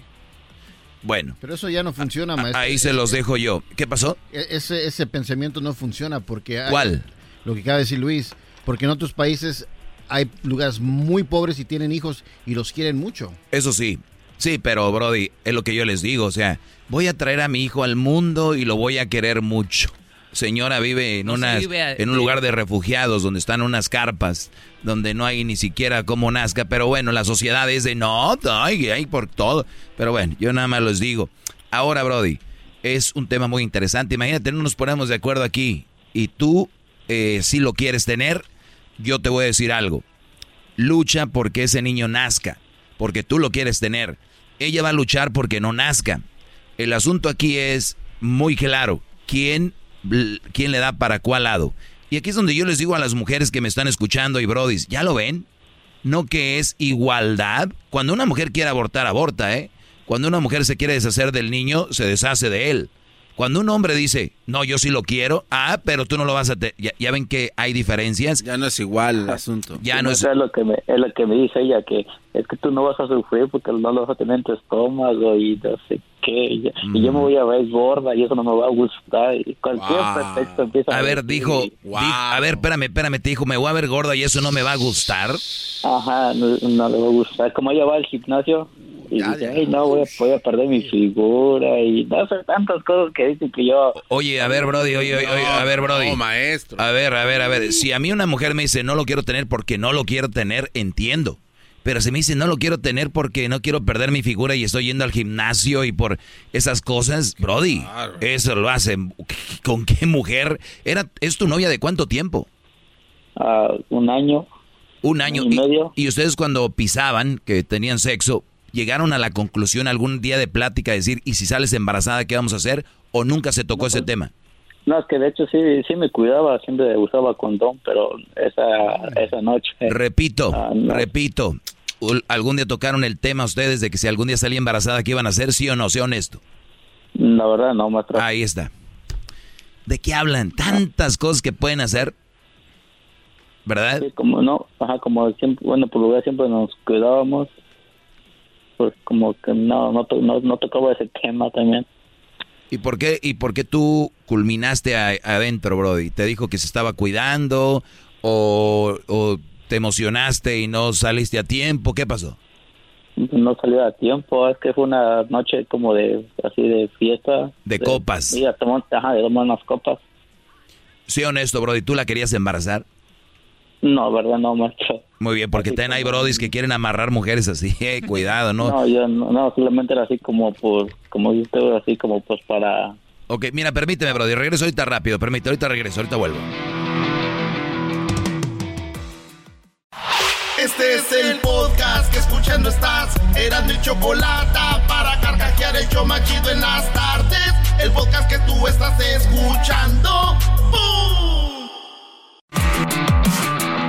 Bueno, estoy de regreso en un tema muy interesante, esa es la verdad, sobre este Brody que tiene una novia. Ella tiene 25 años. Eh, ¿Tú, Antonio, qué edad tienes?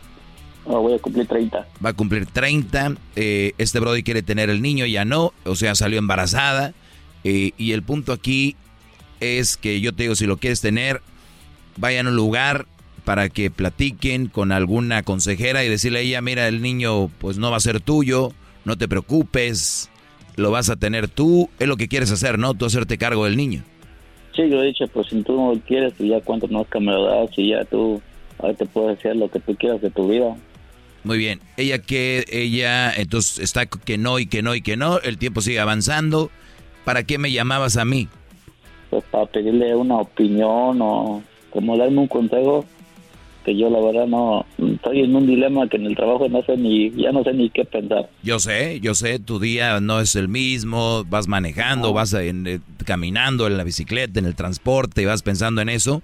Pues eso les digo, brothers, esto puede cambiar su vida, las relaciones y todo.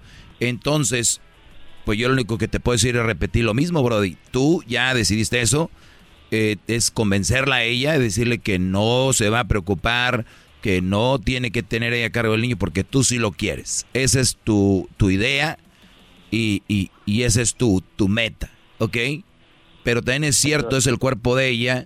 Si quiere hacer eso, pues ahí es donde te la vas a jugar. ¿Qué, Garbanzo? Oiga, maestro, este, yo recuerdo hace algunos años en esta clase que alguien nos comentó, no sé exactamente quién era, pero sí recuerdo bien clara la historia. Y suena muy parecido a lo que le está pasando a Antonio, maestro, porque en ese caso eh, la persona no estaba 100% seguro de que esta chava estaba embarazada y ella le estaba pidiendo 3.700 dólares para que se sometiera al aborto. Entonces resulta ser que este cuate se dio cuenta después que ella no estaba embarazada, eh, que nada más era un engaño y solo le quería sacar lo último de lana que tenía para terminar la relación, que eran los 3.700 dólares. no tenía dinero. No, perdón, no tenía embarazo y nada más para sacar. Y nada más era para sacarle la lana. Entonces, bueno, no sé si él sepa a ciencia cierta que sí está embarazada y que ya fue con ella al doctor y vio de verdad que está la criatura. Ahí digo, no, no sé, solo recuerdo esa historia. No, creo que sea el caso, pero sí recuerdo esa historia muy malévola. Pero, a ver, tú, Brody, este, eh, ¿ya estás 100% seguro de que está embarazada? Sí, porque ah, hizo la prueba, las dos pruebas dieron positivos. Y esa vez la sentí un poco de dolor y la llevé al hospital y ahí fue donde ya nos dijo que los meses que ya llevaba. Muy bien. Pues te digo, Brody, ahora no va a quedar en ti tú hiciste el esfuerzo para decirle eso, ahora dile, pues tú haz lo que quieras, yo quiero tenerlo, pero si, si tú eh, quieres hacer algo ya no está en mí y, y, eso es lo que puedes hacer. Tampoco puedes forzarla, amarrarla, tenerla y que tenga el niño a la fuerza. No sé, porque de hecho me, mandó un mensaje y dijo, que ya hizo la cita para el lunes, este lunes que viene, y que quería que le diera el dinero para que vaya, que son 450 dólares, Algo así me dijo. 450, pues muy bien. Eh, yo la verdad le, no le daría nada porque yo no estoy de acuerdo. O sea, vamos, dile, ok, va, perfecto, tú quieres hacerlo, hazlo. Eh, pero si no quieres hacerlo, yo me encargo de lo demás, de tus citas al, al doctor, del cuando vayas a tenerlo, el parto, hay muchas ayudas, si es que no tienes, eh, para eso sobran. Y, y, y, si tú quieres esa decisión, pues vas a llevar el gasto, punto. Así que tú decide. Y que tú digas que no, ¿qué te va a hacer? Sí, de hecho, yo dije, ya, en este, este momento ya le dije, como ya no, ya no sabía ni qué hacer, solamente le dije, ok, te voy el dinero, pero después quiero que ya no, ya no me vuelvas a buscar en tu vida. No, tú no puedes estar con esa mujer ya, Brody. Ajá, ya, no. Le, dije, ya no me gusta. Le dije, te voy a dar dinero, pero como en el último momento le dije eso, como ya no sabía qué hacer, le dije, ok, te voy a dar dinero, pero después de que hagas eso, por favor te pido que ya no me vuelvas a buscar en toda tu vida. Pero, pero dilo con aquellos en la mano, ¿eh? Porque son muy gallos. En un ratito después andan, ya te extraño, ya, disculpen. Ah. No es que no estás en tiempo extra, sin nada. Le diría como en realidad le dije. Dilo y le pongo vips. Ah, le dije, le dije, después de, después de que pase eso, por favor, no me lo vas a chingar la madre en toda tu p perra vida, le dije. Y, ya no me dijo y ya no me contestó, solo me dejó en vista. Perfecto. Pues ahí está, Brody, ya tomaste la decisión. Yo te digo que no le des el dinero y lo que tú dijiste, pues ya está escrito. Oye, que por cierto, eso estaba bueno para tiempo extra, para que se escuchara bien todo, ¿verdad? Para los que no saben, tiempo extra es un segmento que armamos solamente sale en el canal de YouTube. Tengo un canal nuevo de YouTube que se llama El Maestro Doggy y ahí es donde ustedes pueden escuchar así, a calzón quitado, como en el bar. Así que los invito a que me sigan, prendan la campanita, suscríbanse al canal de El Maestro Doggy, el único y original, nada ahí de pedacera que andan ahí grabando cosas y ponen en redes. Eso es, así que síganlo. Ya volvemos, sigan en mis redes sociales, arroba el maestro Doggy, arroba el maestro Doggy.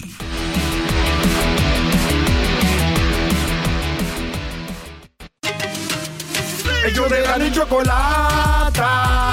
Y trae el podcast más chido para escuchar. Que está llena de carcajadas. A toda hora es el podcast que vas a escuchar. Que será mi chocolata. También al taurí en el podcast tú vas a encontrar. Ellos de la ni chocolata. Y trae el podcast más chido para escuchar.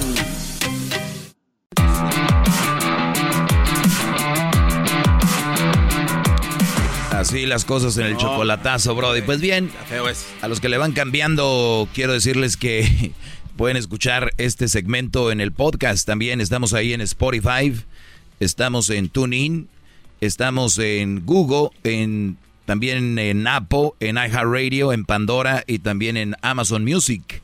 Estamos en todos lados con el podcast por si trabajas, estudias o no escuchas el programa a la hora que que está en vivo, pues tú puedes escucharlo ahí en tus tiempos libres también. Y gracias a todas las estaciones donde nos encontramos, Dallas, Houston, eh, Los Ángeles, a toda la banda de, Oregon, Washington, Nevada, Colorado, Nuevo México, Alabama. Y ya entramos en Indianápolis, bro. con, la, con el buen Manuel Sepúlveda. Sí, sí. Oye, Manuel, lo, lo vi a Manuel, ¿no? Ya hay que que bajarle, ¿no? A los tacos. Por favor. está bien que te seas el jefe ahí. Pero. Pero aquí nadie te va a andar respetando. De una vez te lo decimos. Para que no empieces con que, ay, sí que soy el programador y que la. Dale pues, Garbanzo, ¿qué me tienes ahí? El Garbanzo me dijo, maestro, le tengo algo. es que, maestro, ya sabe que me la paso ahí en la librería buscando documentos, que, eh, de historia, ¿no? Que pasa en el mundo. Entonces vi este documento y dije, creo que le puede interesar al maestro Doggy. Cheque esto, maestro, con el puro título. Cinco aspectos parecidos que tienen las manipuladoras. Ahí se encontraba el libro. Entonces les, le, eh, saqué unas copias a estas páginas, miren. Échalas para acá. Y se las paso. me siento como cuando sales en corte. A ver, fíjense, lo que manda el garbanzo a ver. Eh, o sea, ¿tú quieres que analice esto? A ver, ¿cuál es mi punto de vista sobre esto? Sí, como siempre, yo traigo y A ver, vamos a verlo. Eh, dice cinco aspectos parecido cinco aspectos parecido que tienen las manipuladoras. Parecido que tienen las manipuladoras. Son hábiles oradores. Las manipula... Oh, dile oradoras, ¿eh? Porque... Como está el feminismo, no puedes decir... Es, un libro un poco viejo, maestro, y está raro, no sé, eh, pero bueno. No te veo leyendo algo actual, así que no, no me preocupa. pero mire... Son hábiles oradoras, las manipuladoras manejan la con efectividad, el don de la palabra. Yo he dicho, Brody, las mujeres ahorita tienen más verbo que, nada. Las mujeres tienen más verbo que un, que un vato ahorita. Esa es la verdad. Eh, son muy buenas a la hora de conquistar. Eh, la mujer conquista diferente que el hombre. El hombre va hacia allá, ellas esperan, pero mandan señales que muchos dicen, me está haciendo ojitos, me sonrió y cositas así, ¿no? Pues muy bien, señores dice que le dan vueltas a todo con su con suma capacidad y siempre a su conveniencia. La, logran embabucar a su víctima por medio de la distorsión y de las ideas y de la explotación emotiva. Explotación emotiva, qué buena palabra, explotación. ¿Le gustó? ¿Le gustó lo que le di? No, la palabra ah. explotación, explotación emotiva, Brody explotación emotiva. Voy a leerlo, Garbanzo. gracias, maestro. Voy a leerlo y voy a y voy a ver qué, qué rollo para yo yo voy a sacar lo mejor de aquí. Eh, bien, eh, vamos a tenemos Oiga, maestro, también tiene la número dos. Oiga, tiene llamadas, tiene muchas llamadas, mire la pantalla. Yo sé, pero bueno, pero a ver, Alberto, adelante Alberto, porque voy a seguir leyendo esta. Adelante Alberto, ¿cuál es tu opinión? Hola, Doggy, muy buenas tardes. Este, te quiero hacer un comentario acerca del consejo que le diste al muchacho de ayer. Ah, caray. Okay. Al que le dijiste que dejara de mirar a la muchachita de 23 años, él tiene 29. Ok, adelante. Ok, tú le dijiste que, que la dejara de mirar para que no se siguiera en Q, you know? La, la, la palabra que dijiste. Así es, porque ella, ella, ella no lo, qui- ella no lo quiere, por eso. Sí, exacto, pero ¿por qué no le dices al vato mejor que trata de mirar la, la, la perspectiva de otra manera? Decir, ¿sabes qué? Voy a mirar que esta chica no es para enamorarme, pero disfrutar a la muchacha, o sea. ¿Tú, tú escuchaste bien o no? Sí, sí, claro. Ok, uno empieza a disfrutar hasta que te empiezas a enamorar y este Brody empezó por ahí. Ya em- estoy sintiendo algo por ella, me estoy enamorando, entonces ya no puedes jugarle al divertirte, ¿entendiste?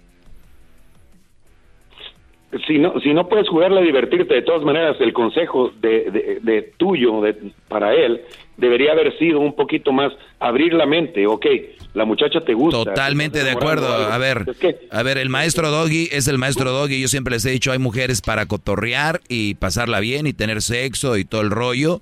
Esa mujer es para eso. Y hay mujeres para llevar algo serio. Y él ya está sintiendo algo, él ya quiere llevar algo serio. Y, y entonces cuando tú empiezas a sentir algo serio, lo mejor es alejarte de ahí porque se empieza a volver una adicción y ya no es divertido. Pero yo Brody, escúchame, yo sé lo que tú quieres decir, pero cuando tú ya te estás en Q con una mujer, es bien peligroso. O sea, ya no es de, ah, no, no, o sea, lo ideal sí, tú sigue el juego, Brody, pero no, él ya está mezclando sentimientos, ¿entiende? Ok, Doggy. Está bien, ¿sabes una cosa? Me da un- mucho gusto que me hayas eh, aceptado la llamada. Te digo que ahorita estoy hincado de rodillas. Traigo unas pencas de nopal colgadas en la, en la espalda y en el pecho, sin camisa, nomás para... Porque hayas recibido mi llamada. Gracias, Brody, gracias, gracias, Mu- muy amable por tu comentario. Y sí, este, el, para los que no saben, tuve una llamada con un Brody que me dijo, maestro, ya me estoy. Y, y- y lo más bonito que ella le dijo, yo no quiero nada serio contigo. Y él, yo, y este Brody me dice, no, le hubieras dicho que, y, y es el problema de mucha raza. Es que ella quiere, y muchos que me están escuchando, uy, ese güey, ¿quién no quisiera esa muchacha nomás para... Eh. Sí, pero no están ustedes ahí y él sí, pero él ya está sintiendo algo por ella. Igual para ustedes, ¿eh? Si hay una muchacha que les gusta mucho, no quiere decir que esa mujer sea una mujer para que sea tu novia seria, tu relación seria, tu novi, tu mujer, tu esposa, la mamá de tus hijos, la nuera de tu mamá, la nuera de tu papá. L- l- así que, ¿para qué entrarle? Cuando ustedes empiecen a sentir algo acá, sálganse. Especialmente si ella no quiere algo serio. Ahora, si empiezas a sentir algo fregón y ella también, y, con, y, y con- son eh, compatibles en muchas cosas, compatible no necesariamente es decir que tienen los mismos gustos, para que no se equivoquen, ¿ok? Porque a uno le puede ir a la América y otro a Chivas. O uno le gusta el negro y el otro el blanco y así se aman, para que no digan, Claro. oye, güey, somos bien compatibles, porque es que ella le va a los Cowboys y yo también. Ella le gusta la comida china y a mí también, güeyes, no, esos son los mismos gustos, es no ser compatible para una relación de vida. Imagínate tú, me quiero divorciar de ti, pero no puedo porque a ti también te gusta la, la- la comida china.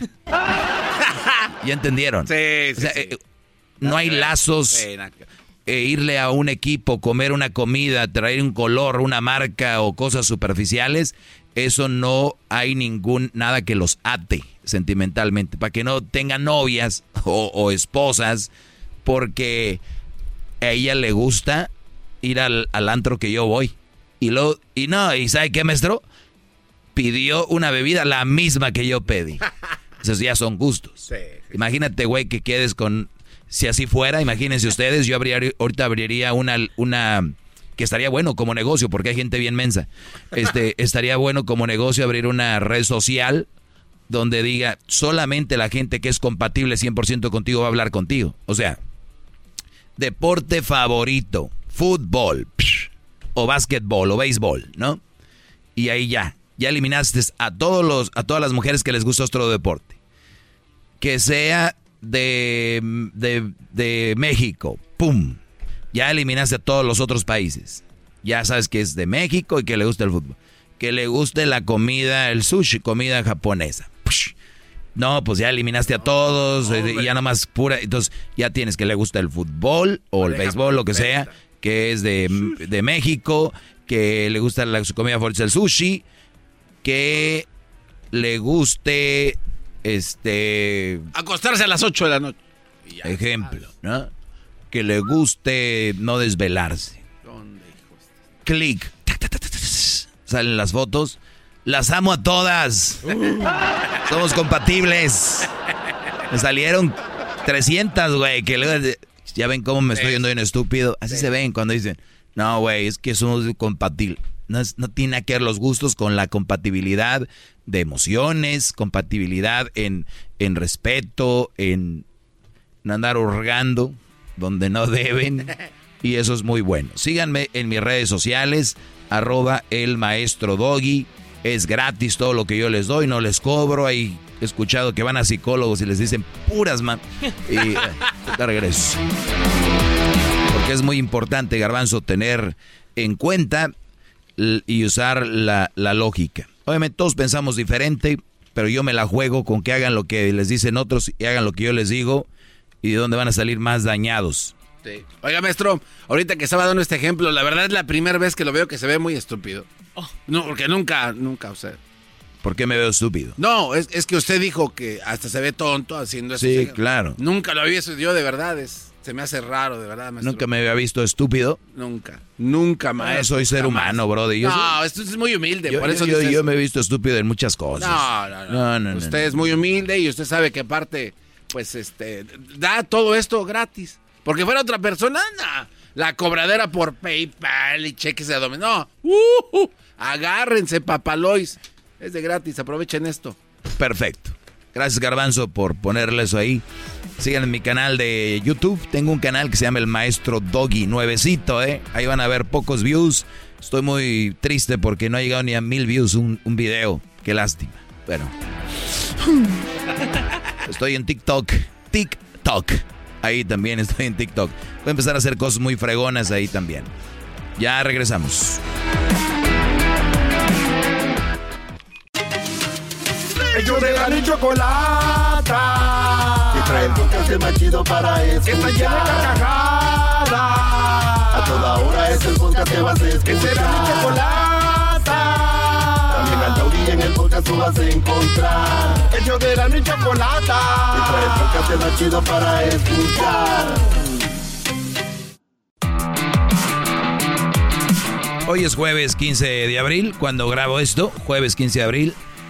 Síganme en mis redes sociales, arroba el maestro Doggy. Yo soy el maestro Doggy. Gracias por tomarte el tiempo de escuchar esto. Si eres por primera vez alguien que me escuchas, no me juzgues por un, por un episodio. Escucha más para que veas de qué se trata. Hay que ponernos truchas, riatas, así como se ponen riatas con el Brody que se las hace de pedo. Así deben ponerse truchas con la relación que tienen. Ok, Brody, así como cuando le hacen de pedo que van a comprar un carro. Ah, sí. Oye, que no trae el tapete. Oye, que, que, que aquí la direccional se atranca. Oye, que aquí estira agua, que la bujía no está bien, eh, que la llanta está, que no está bien este, alineada, que, que no sé qué rollo. Así deben de ponerse cabrones con las relaciones, porque las relaciones en ocasiones toman gran parte de nuestra vida, de nuestro estado de ánimo. No debería, pero ya sé cómo son de güeyes. Hay toda la, todo su estado de ánimo depende de una persona. Eso es, eh, debería ser ilegal. Debería venir la policía con un psicólogo y decir, A ver, ah, señor, usted depende de otra persona, vamos a encerrarlo en la cárcel por güey. ¿Cómo que depende de su estado de ánimo de alguien más? No, debería ser. No debería ser. Y te voy a decir algo. Muchas veces a la gente que piensa como yo dicen que eres muy frío. Ay, pero qué frío. El otro día me escribió un brody. Oiga, maestro. O no, me dijo maestro. Oye, tú, Doggy, la neta me das lástima. Te estás limitando mucho a la vida. Y yo dije, a ver, güey, limitarse para ustedes es dejarse ir con todo, con una relación, con quien sea.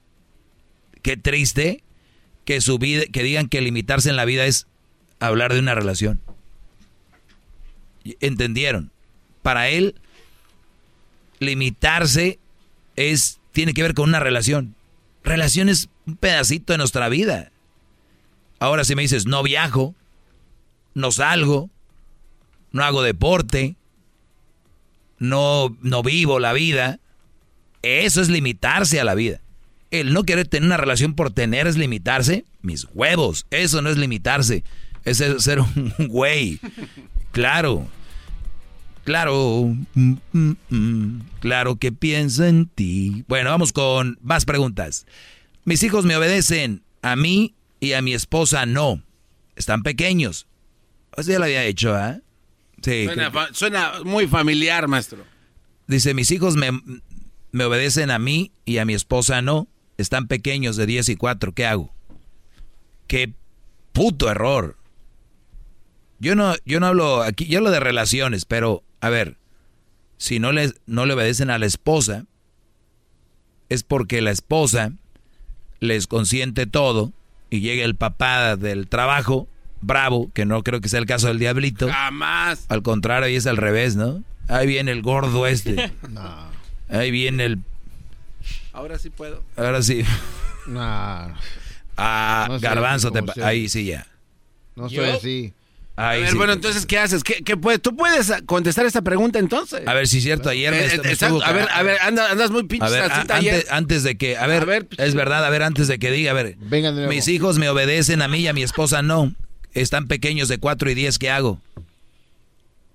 Es que ahí tiene que ver un tipo de, castigo. Ah, cabrón. ¿Por qué? ¿Por qué los vas a castigar? Pues porque obviamente los niños tienen miedo, lo tienen miedo a él, porque los castiga, por eso les hace caso. Ahora, tiene que hacer lo mismo con la señora.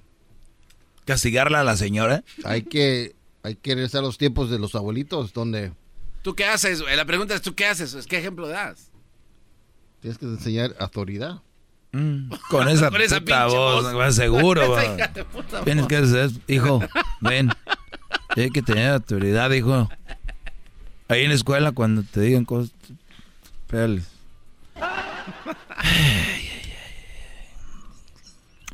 Lo único que les puedo decir es de que los papás deben de tener equipo.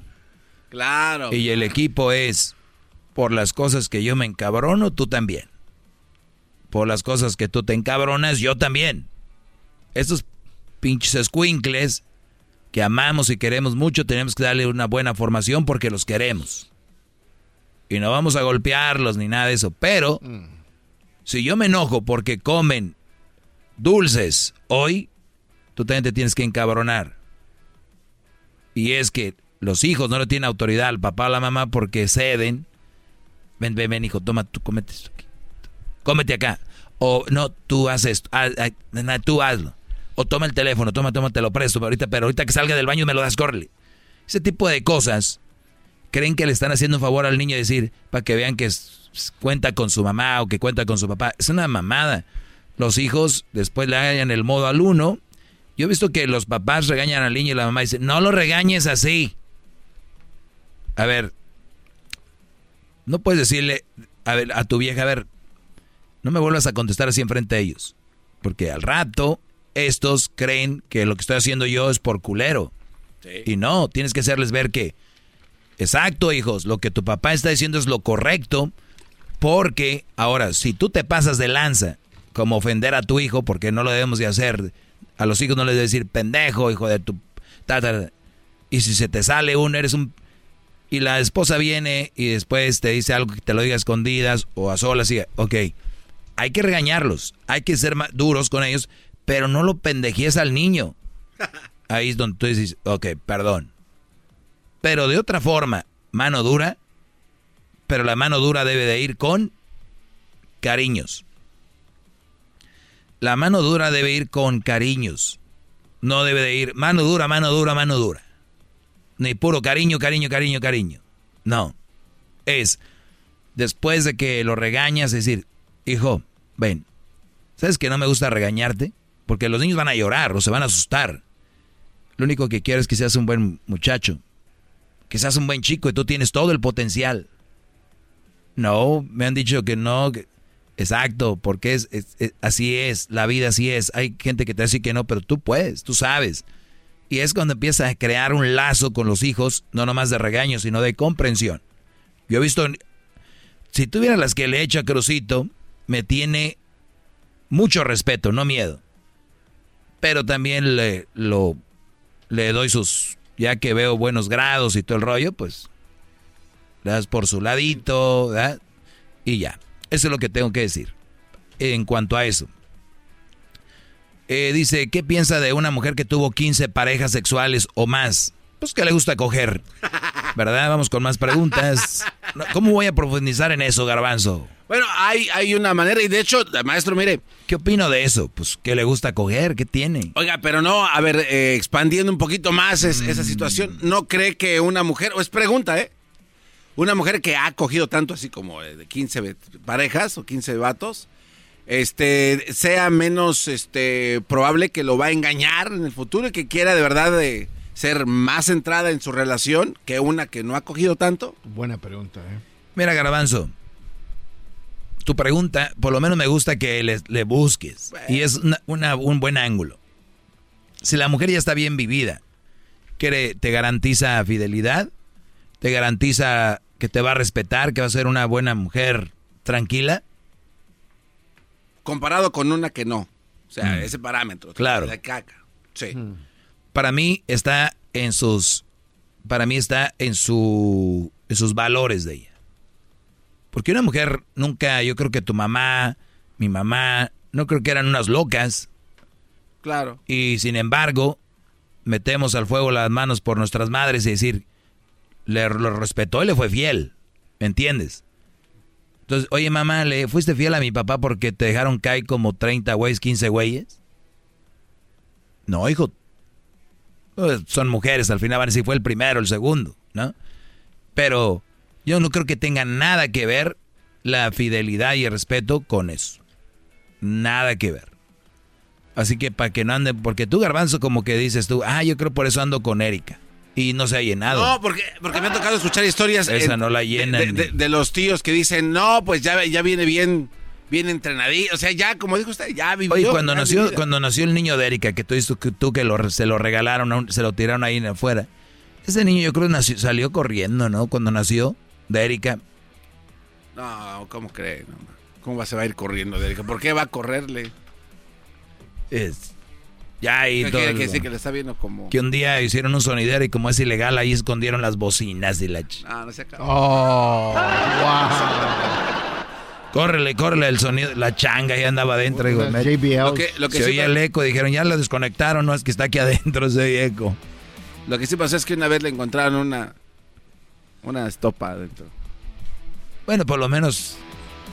Alguien que es limpio, ¿no? Ahí nos vemos, señores. No se pase de en otro capítulo del Maestro Doggy Tiempo Extra. Ahí vamos a estar.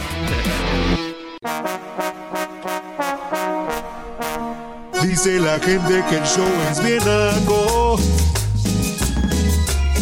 no el dog y el garbanzo también. Pero los tengo yo siempre en mi radio. Y en mi radio siempre los tendré. Porque este show, la choco siempre que lo escucho me hacen carcajear. Porque este show, la choco siempre que lo escucho me hacen carcajear. Y en USA, el Erasmo, el Choco, el Garbanzo y la Choco.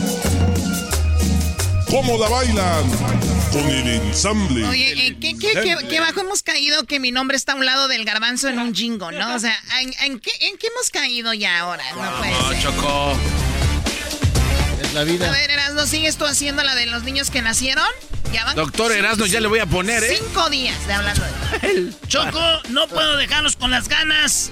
Lo prometeo, lo, de, la deuda está prometida ya. No, güey, es al revés. ¿Es al revés? Sí, al revés. Eh, no puedo hablar al revés. Así no, se hace. Que primero una palabra y luego la otra. Ah, la deuda es prometida. La prometida es deuda, güey. Ahí va. Habíamos hablado de que los que salen por cesárea son un niño unboxing. ¿Verdad? Ya, eso lo dijiste hace cuatro Sí, güey, pero siempre hay gente nueva. Ok, Espérate eso, garbanzo. Entonces, los niños que salen unboxing de la pancita de mamá, que le abren ahí, como cuando abren un video de YouTube, pues resulta que esos niños nacen con problemas, ya dijimos, muchos. No quiere decir que todos. Pero estamos hablando de que cuando nace un niño de nalgas, ¿qué choco? Como niño de nalgas. sí, los niños siempre vamos de enfrente, como cuando un clavado así. ¿Verdad?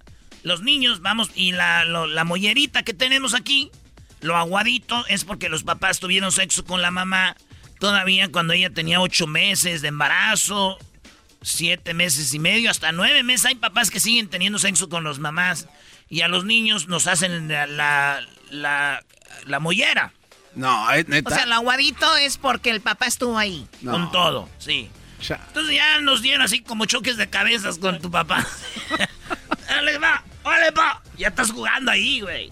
¡Órale, pa! Como, dos, como dos chivos. ¡Eh, quítate! ¡No me vayas a escupir, güey! La cabecilla. te güey? ¡No vas a escupir! ¡Ah! ¡Ya me llenó! Ya me llenaste a hacer cuando salga. ya acá. No, ahí sí viene. Ahí chocó. Ya, bro. Ahí, Choco. Choco, ponle un alto a este. a ver, ya, ya termina. Al pediatra. Eso es lo que dice, es lo que dice el niño. Ya Entonces, Choco, el niño viene de nalguitas. ¿Qué significa nacer de nalgas? Se denomina presentación podálica o de nalgas cuando antes de nacer el bebé ya no da la vuelta colocando la cabeza en dirección al canal de parto, sino que se queda en posición sentada. Eso se llama ya este presentación podálica, güey. Así que si hay niños que vienen de nalguitas, güey. Pobrecitos, güey, los que vienen de nalguitas, porque a nosotros que nacimos de cabecita, los papás nos daban aquí. en la cabeza. No, no, no. Esos niños ya vienen ya, güey. Con razón, cuando nunca se estriñen.